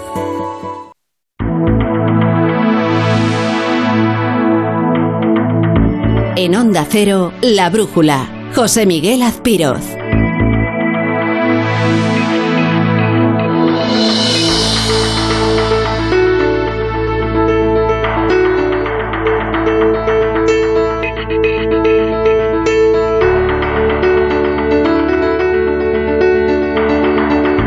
Las 11 y 3 minutos de la noche, ahora menos en Canarias, seguimos en tertulia, en la brújula de Onda Cero, con Marisa Cruz, José Antonio Vera y José Manuel González, a los que quiero pedir ahora opinión sobre el escándalo de corrupción eh, con epicentro en el Parlamento Europeo. Eh, como sabéis, hay eh, varios eurodiputados detenidos, acusados presuntamente de cobrar sobornos por parte de Qatar para mm, pues, defender sus intereses, los de eh, el Estado del Golfo. Eh, desde ahí, desde su escaño del Parlamento Europeo. De hecho, eh, una de las detenidas, la vicepresidenta del Parlamento, Kylie, ha sido inmediatamente fulminada. Sigue siendo eurodiputada porque el, escaño, por lo visto, no es tan fácil de quitar, como sabe el señor Puigdemont, pero sus responsabilidades... ahora, dicen, ahora dicen que es de derechas, dicen. Eh, eh, Kylie, la vicepresidenta griega, ¿no? Sí, pero si era del PASOK. Sí, pero bueno, pero tiene una pinta así como muy de derechas. Pija, ¿no? Pija, sí, sí, Que dirían, ¿no? Pasó, bueno. pasó que es un partido que ha desaparecido en Grecia prácticamente. Bueno, bueno. El caso es que eh, sigue detenida. Varios de ellos han prestado declaración hoy ante la, la justicia belga. No han trascendido muchas cosas, pero ha surgido el nombre de, de otro país de otro país que podría haber pagado también sobornos a eurodiputados. Y ese país es Marruecos. Marruecos, sí. Ha salido. Pero eh, es que, eh, por lo visto, eh, la lista de países que hacen lobby en el Parlamento Europeo es interminable. Es interminable. Mm, me ha gustado mucho una crónica de Beatriz Navarro, que es la corresponsal de La Vanguardia en, en Bruselas que cuenta lo siguiente. En materia de contactos con lobistas oficiales, las normas del Parlamento Europeo son mucho más laxas que las de la Comisión. La Comisión, donde todos los encuentros de comisarios, miembros de gabinetes y altos funcionarios con representantes de grupos de interés quedan registrados. En la Eurocámara solo deben declarar las reuniones si los diputados hablaron de algún tema relacionado con los dossiers que manejan, lo que, una vez más, deja la transparencia en el buen criterio y la buena fe de los políticos. Da la sensación, Marisa, tú que has estado varios años cubriendo eh, tanto la, Comisión como el Parlamento Europeo, las instituciones europeas, que aquello es, eh, eh, no sé, la ciudad sin ley, que allí los, los intereses eh, se mueven por los despachos a, velocidad de eso, vértigo. Eso no es una cosa nueva. Yo he sido corresponsal allí hace 30 años y esto ya era así. O sea, la actividad de los lobbies en Bruselas es una cosa continua. esto que leías de que las normas que hay respecto de los lobbies en el Parlamento Europeo son más laxas que en la Comisión, bueno, en la Comisión se refiere a cuando las reuniones son dentro del edificio de la comisión, pero cualquier comisario se puede reunir con un, o un director general, con un lobista en cualquier taberna bruseloise. Se hace comisionista. Y eso, ahí no queda registrado nada, ¿no? Eh, no ese es el paraíso del de, lobby. Eh, todas las grandes compañías todos los países, las asociaciones, no sé, pongo por caso, no, no, no quiero señalar a nadie, pero asociaciones como eh, la COE, eh, no es que todos tienen allí una representación y, y intentan presionar todos Bueno, en favor hombre, de pero sus una intereses. cosa, la- una representación es lógico, todas las autonomías españolas tienen representación allí. sí, sí, pero para presionar, ¿eh? Las Esto, empresas claro, van una cosa es a la presionar, una cosa es presionar que te reúnes o es- esperas reunirte con tal comisario o con el asesor o con el jefe de gabinete para tú trasladar tus argumentos. Otra cosa es que le des el maletín con el dinero. ¿eh? Ahora que va a Cuando los desaparecer- intereses es son casi un muy- maletín lleno de dinero Claro. el que se han llevado, jolín. No, no, es que es había- que, eh, que ahora que va a desaparecer el dinero, no sé para qué lo quieren, si no te lo, no te lo van a aceptar en ninguna parte. Bueno, pues el maletín lleno de dinero. Oye, cuidado con esto de Marruecos, ¿eh? porque a mí lo del Sáhara, ¿eh? ahora que todo el mundo tenía que estar a favor de lo del tema del Sáhara, tal, no sé. El único tema que a Marruecos le interesa aquí de todos aquellos que tiene sobre la mesa, y olvidémonos del fútbol que ya ha pasado, porque no creo que hayan pagado para conseguir el resultado, esto es una broma, eh, en- es el tema del Sáhara. Y la pesca. Y la Claro, pesca. y la pesca, y la pesca y la relación que tiene Marruecos con Europa, que es absolutamente privilegiada, tema de la migración, la pesca, el Los Sáhara. derechos humanos. O sea, el, el- Marruecos es un es el, el tapón de todo África y que está directamente relacionado con Cuando está- los intereses que quiere defender Ah. una empresa, una compañía, o en fin, o quien sea allí son millonarios, entonces entra el tema del soborno. Claro. Es decir, eh, pagaron a no sé qué diputada 100.000 euros. Bueno, esos 100.000 euros es porque el negocio que interesaba sacar o por el que se presionaba era multimillonario. Pero yo te, te digo una cosa, aquí esto del soborno en España lo arreglaban de inmediato, ¿eh? Porque se deroga, Claro, se la- deroga, la malversación. o se abarata el soborno y listo, ya no hay ningún problema. No, pero es verdad, es verdad, es verdad, bueno, y Marisa lo, lo ha vivido y bueno, cada vez que puedes ir a Bruselas lo, lo vives. Eh, yo lo he vivido de las dos partes, del gobierno y de como periodista, como comunicación de un gobierno y como informador. Es impresionante, impresionante la presencia que hay ahí de todo tipo de entidades, empresas, eh, Todas. eh, multinacionales, todos los países que están allí presentes en Bruselas. Da igual que sea el Parlamento que la Comisión. No, y, bueno, el Parlamento tiene una, una- unas características especiales Sí. porque son 750 Sí, porque- diputados porque- muy diversos, de Sí, muy distintas porque es menos ideologías. ejecutivo y- Eh, es decir, hay, hay, más, ha- hay más agujeros por los que se puede entrar Mm. al Parlamento Europeo para hacer cosas de este tipo. Claro, ¿no? y bueno, y aparte que allí, es más difícil de controlar. La- un Bruselas director- se ha un director convertido... general en Bruselas de, de una, en fin, de un ministerio de- es una persona muy importante, muy y, que, y que cobran unos dinerales. Sí, cobran dinerales, se ha- sí. Bruselas se ha transformado, esto es una cosa que tendría que revisar, en fin, Europa, se ha transformado en un, eh, en un ente mastodóntico, absolutamente burocrático, arriba abajo, con unos sueldos increíbles, y ahora ya lo que nos faltaba ver es que aparte de que cobran unos sueldos impresionantes, y que no digo que no los tengan, es verdad que los sueldos, por ejemplo, de los políticos en España, aunque esto no sea popular decirlo, pero son muy bajos. Eh, comparados Sí, sí. con los que tienen en No, Europa y tal, ¿no? hay pero comparación. no hay comparación. Pero esto, aparte de estos sueldos impresionantes que tienen, resulta que ahora además lo llevan. Pero de una forma descarada, ¿no? Oiga, Vamos, pues bolsas llenas de billetes. Bolsas llenas de billetes. Pero ¿no? al padre de nos reíamos, nos de lo de Jesús Gil en Marbella, ¿no? Sí, Claro. fíjate, que al final parece Pero que es fíjate. José Antonio, como curiosidad, eh, que es verdad que como media cobran muchísimo más cualquier funcionario, cualquier funcionario, no te digo alto cargo, de, de la Comisión Europea, de la REPER, que se llama la representación permanente de los países en cada, en cada ministerio diferente, pero la gracia del asunto es que cuando tú trabajas en Bruselas tienes una exención prácticamente total del impuesto. Es decir, no solo cobras tal cantidad que es mayor que la que cobrarías en España, sino que es que además la parte del impuesto que te corresponde del IRPF no lo pagas. Eso directamente está exento. Con lo cual, cuando vuelves, vamos, de hecho, lo que hace mayoritariamente la gente, y Marisa lo sabe, llegan allí, se compran un piso, hacen una inversión y se vuelven a España con un dinero bastante, Es- bastante es- destacado. Es un tiempo muy Eh, productivo. con lo cual es una época, efectivamente, muy productiva vivir una temporada en Bruselas. Sí, sobre todo para esta vicepresidenta. Bueno, esa vicepresidenta especialmente. ella sí. De- de derechas, Con de- una semanita de le, bastaba. No, además esto de derechas e izquierdas yo mm, eh, ahora mismo no pondría la mano en el fuego por nada, Sí, porque he escuchado unas declaraciones de Irache García diciendo, bueno, todavía no sabemos las verdaderas dimensiones. Es que pueden empezar a salir nombres de eurodiputados de- de todo de tipo. todos los colores. claro, Y yo creo que nadie se atreve a, a salir como el gran defensor de, de- de- de la limpieza política en el Parlamento Europeo. Y ahora y- mejor, y ha salido Qatar y, y Marruecos, pero Mm. pueden salir muchos más países intentando presionar en favor de no sé qué intereses. Pues mira, eh, no hay listas oficiales pero en un documento de la pasada legislatura en el Parlamento Europeo se identificaron grupos de amistad con 40 países. Claro. Marruecos, Argelia, Túnez, Kurdistán, Arabia Saudí, Emiratos Árabes, Qatar, India, Pakistán, Tayikistán, Vietnam, Azerbaiyán. Todos de una reputación fantástica. No veo eh, eh, eh, lista de amistad con Estados Unidos o, o con Canadá, ¿no? Son eh, eh, países que, Que bueno, tienen mucho No, y interés además con los que hay en una- morder en Europa. Que hay unas relaciones comerciales extraordinarias. De, la Unión Europea, en fin, maneja No, muchísimo y- dinero a lo largo del año. Entonces, a mí me ha sorprendido mucho la, la rapidísima actuación del Parlamento Europeo, en este caso, que en tres días fulminó a esta mujer como vicepresidenta. Y han estado con Puigdemont cuatro años o cinco mareando la perdiz de una manera eh, increíble.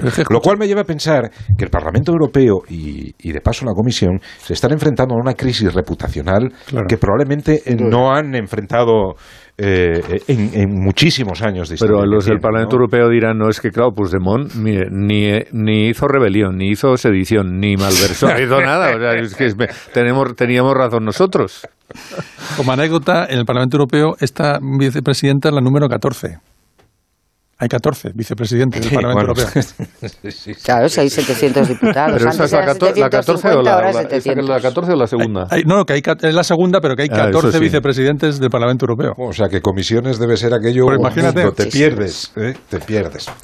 Bueno, eh, vamos a echar un vistazo a los periódicos a ver qué, qué llevan qué llevan para mañana. Juanjo de la Iglesia, buenas noches. Buenas noches a todos. Pues no te creas que tengo yo muchos periódicos hoy. Se les han, iba a decir que se les han pegado las sábanas o el fútbol o algo se les ha Hombre, pegado a los periódicos. Francia, Marruecos, no creo, no. Si no hubiera creo. jugado España todavía, pero. Bueno, tenemos aquí, por ejemplo, el ABC. El ABC titula en primera página o hay una fotografía con un titular, que las fotografías de Aragonés, y el titular es El referéndum y la malversación le estallan al socialismo. Esquerra Republicana de Cataluña aviva el debate sobre la consulta mientras crece el descontento entre varones y alcaldes del PSOE.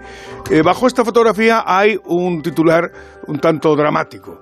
Recurso del Partido Popular a la desesperada dice el ABC. El Constitucional estudiará de urgencias y paraliza la reforma judicial de Sánchez, que cambia el sistema de nombramientos en el CGPJ y en el TC. Los populares justifican su inédita petición de amparo por la gravedad del ataque del PSOE y Unidas Podemos a la independencia del Poder Judicial. Me llama la atención que el ABC diga, la in- ¿cómo dice? La inédita, la inédita petición. petición. Ya, la verdad es Un que curioso, ¿no? yo no recuerdo, vosotros igual tenéis la sí. memoria más fresca, pero yo no recuerdo una situación de Los este tipo. recursos se han planteado mil, pero esto de recursos con cautelarísima, Igual cuando el inaudita. procés o alguna cosa así, pero No, no. una reunión de urgencia por, la mañana, cuando una cosa se vota por la tarde. eh, Pero a las que tú te refieres eran por recursos planteados por el gobierno, que ya Esto sabéis es. que en Bueno, cuanto que sí, se plantea el recurso, sí. claro, inmediatamente se, Sí. se- eh, ha- hay una, una cautelar, ¿no? Eh, se Paralización, digamos, para entendernos. Pero mm, esto de un- una formación política eh, mm, que haga esto, yo mm, recursos ha habido muchos, pero no con esta urgencia, con esto no lo recuerdo yo. Estamos viviendo tiempos extraordinarios, Juanjo.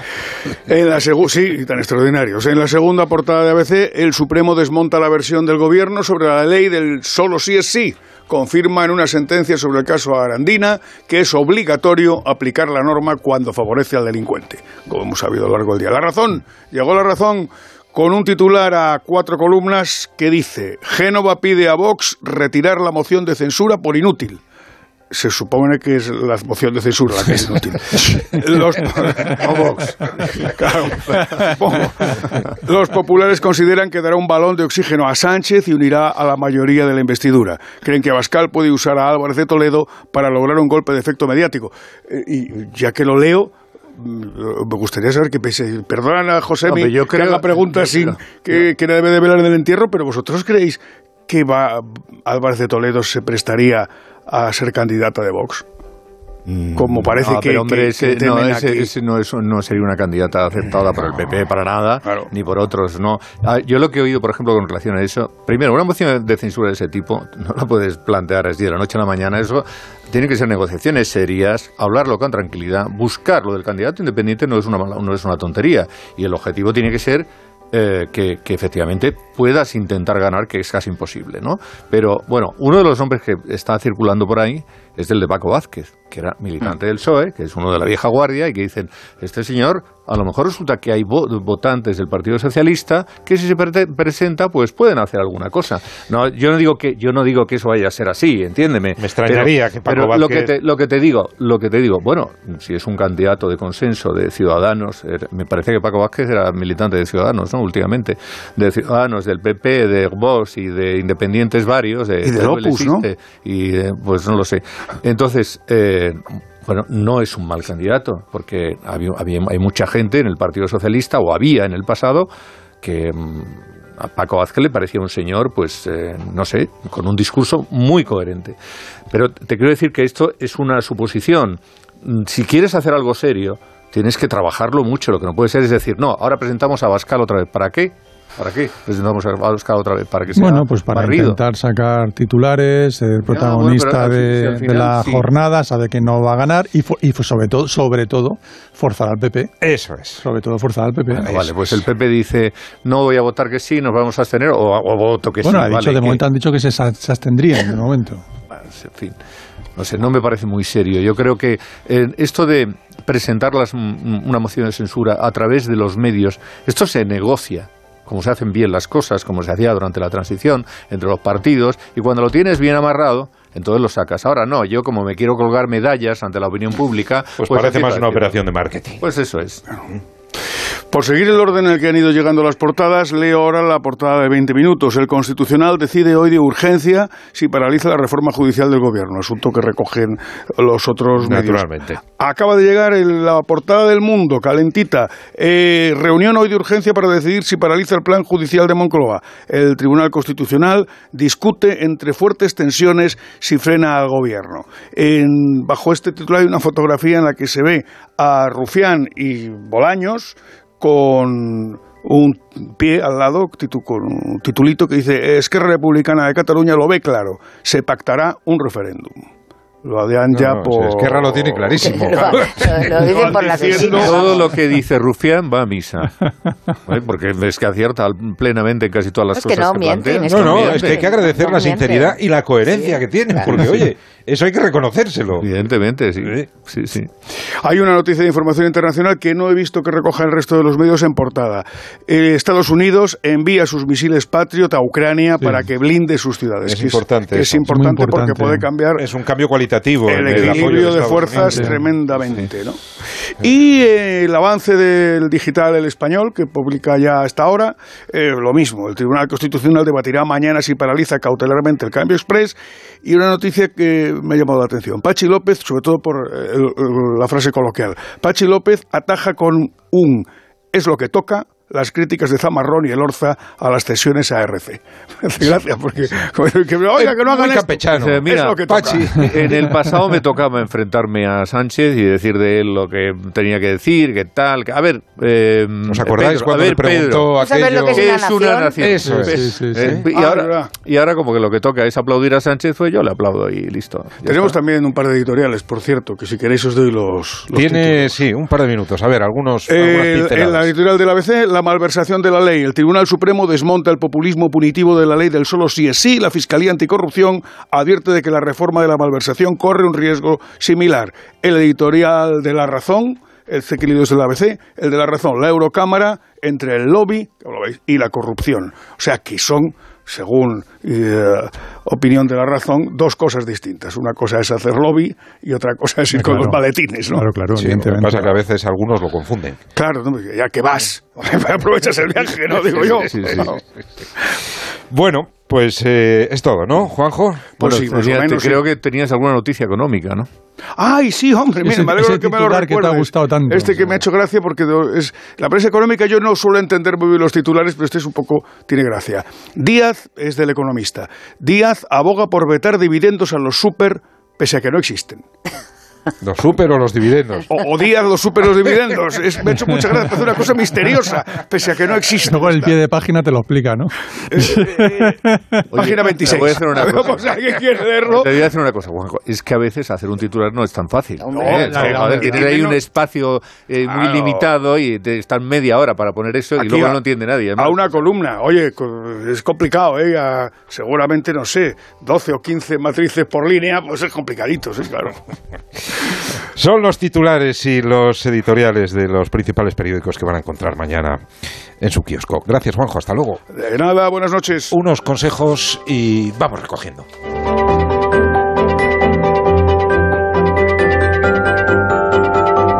La brújula. José Miguel Azpiroz. Dos cositas. La primera, con la que está cayendo le ha subido el precio del seguro a mi hija. La segunda, nosotros nos vamos a la mutua. Vente a la mutua con cualquiera de tus seguros y te bajamos su precio, sea cual sea. Llama al 91 555 5555. 91 555 5555.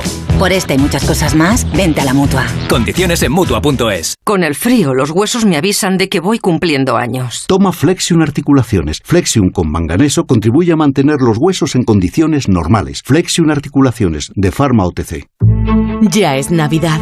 Hazte con el décimo que siempre toca. Tu salud. Todo empieza por una boca sana. Cuídala. Yo voy al dentista. Es un mensaje del Consejo General de Dentistas de España. Un viaje es mucho más que desplazarse de un lugar a otro. También es componer una canción o escribir historias que nos hagan viajar. Un viaje es crear una receta única. Y muchos de estos viajes han comenzado con una botella de Ramón Bilbao. viaje comienza aquí.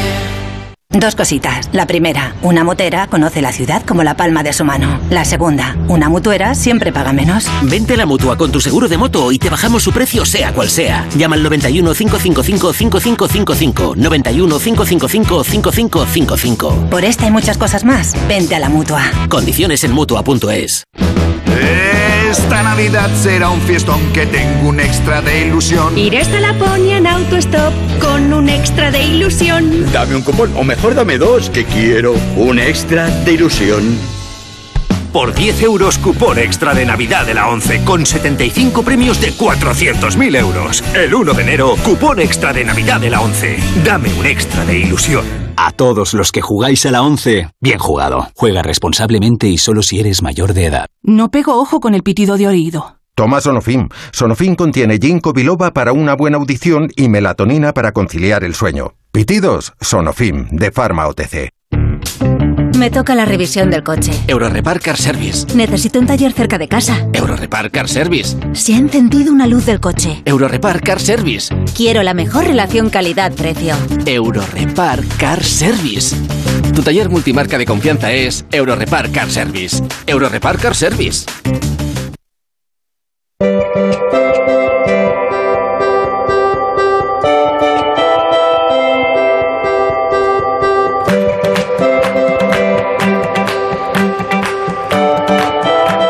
Afortunadamente tenemos a la borrasca Efraín en retirada, lenta pero retirada hoy, esta tarde-noche. Ha dejado la Mundial en Madrid, líneas de metro cortadas, calles anegadas, eh, problemas en la circulación en varias carreteras de la comunidad. En fin, urge conocer la previsión para las próximas horas. Roberto Brasero, buenas noches. Hola, José Miguel, muy buenas noches. Otra ración de agua hemos tenido esta tarde y esta noche aún tenemos abierto ese río atmosférico, así que todavía seguimos sumando. Mira, las lluvias que han vuelto a ser abundantes esta tarde en zonas de Andalucía, Castilla-La Mancha, Comunidad de Madrid. Mira, se extienden esas nubes hacia el norte y a medida que vayan avanzando van a ir perdiendo intensidad. Y mañana te digo que va a llover, sí, pero no de forma tan abundante, tan copiosa. Mañana ya iremos viendo cómo este río atmosférico se agota. Así que va a ser un jueves de paraguas, sí, en la mayor parte de España. Llegan esas lluvias al Cantábrico, que apenas las hemos tenido, serán más débiles en el Mediterráneo, pero también alguna tormenta podemos tener esta madrugada, por ejemplo, costas de Barcelona. Y mañana, aún, sur de Andalucía, por el estrecho, costas de Málaga, Granada. En el resto, lluvias sí, pero no tanto, porque mira que ha llovido cifras de récord en zonas de Extremadura sobre todo. El viernes aún lloverá menos y creo que el fin de semana descansamos de la lluvia. Eso ya lo iremos viendo mañana. Ah, Mañana también va a ser un día más frío. Las lluvias van a menos y a la vez irán bajando un poco las temperaturas, que hasta ahora no están demasiado bajas.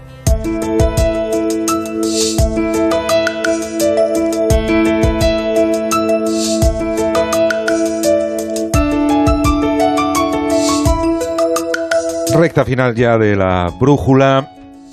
Chapo Paulaza, buenas noches. Buenas noches, José Miguel Azpiroz. ¿Estás a cubierto? Afortunadamente. Estoy aquí en mi casa, pero fuera la verdad es que arrecia, ¿eh? Ves pasar, ves pasar traineras, zodiacs por delante de tu casa. Todo tipo de embarcaciones, José Miguel. bueno. Oye, ¿y qué traes apuntado esta noche en el cuaderno? Pues mira, traigo apuntado que sigue lloviendo en Madrid. Baja la Gran Vía como si fuera el Tajo. Van los riders en canoa. El temporal concede al viandante un aspecto vulnerable y encantador. Ahí siempre a merced de los rociones del agua de los coches y la puñetera baldosa traidora. Alguien arrojó un paraguas roto en esa papelera. Madrid es una neumaquia con taxis y porteros de señoriales porterías que se llaman todos Fernando. Qué gusto da esta fantástica coreografía de estelas en los charcos, tipos con gabardinas que corren cruzando la calle, alcantarillas anegadas y compás de limpia parabrisas. Llueve sobre los coches, sobre los niños que salen de los colegios, llueve sobre el lamento de los varones socialistas que hablan con gesto lánguido, gotera en la encuesta de las autonómicas y pólvora mojada. Llueve sobre la lluvia. Y llueve sobre la decisión del Constitucional de si permite o no colar en la reforma del Código Penal las enmiendas para modificar el funcionamiento del CGPJ. Después vendrá Pepe Félix Tezanos a decirnos que la acción del gobierno nos encantó. Oh Sánchez, nadador de charcos, cruzador de rápidos, de rubicones. Propone eliminar la sedición, la malversación y meterle mano a la judicatura. Y tú me dirás, en la metida de mano de Sánchez a los jueces, también llueve sobre mojado. Reformar el Consejo del Poder Judicial de tapadillo del tapadillo del tapadillo quizás sea demasiado. Si te digo la verdad, mucho desjudicializar la política, pero ¿qué hay de despolitizar la justicia?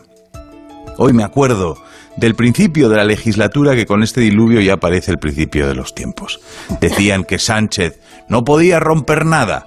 Tranquilos, chicos, que tenemos a los jueces. Eso lo veremos mañana.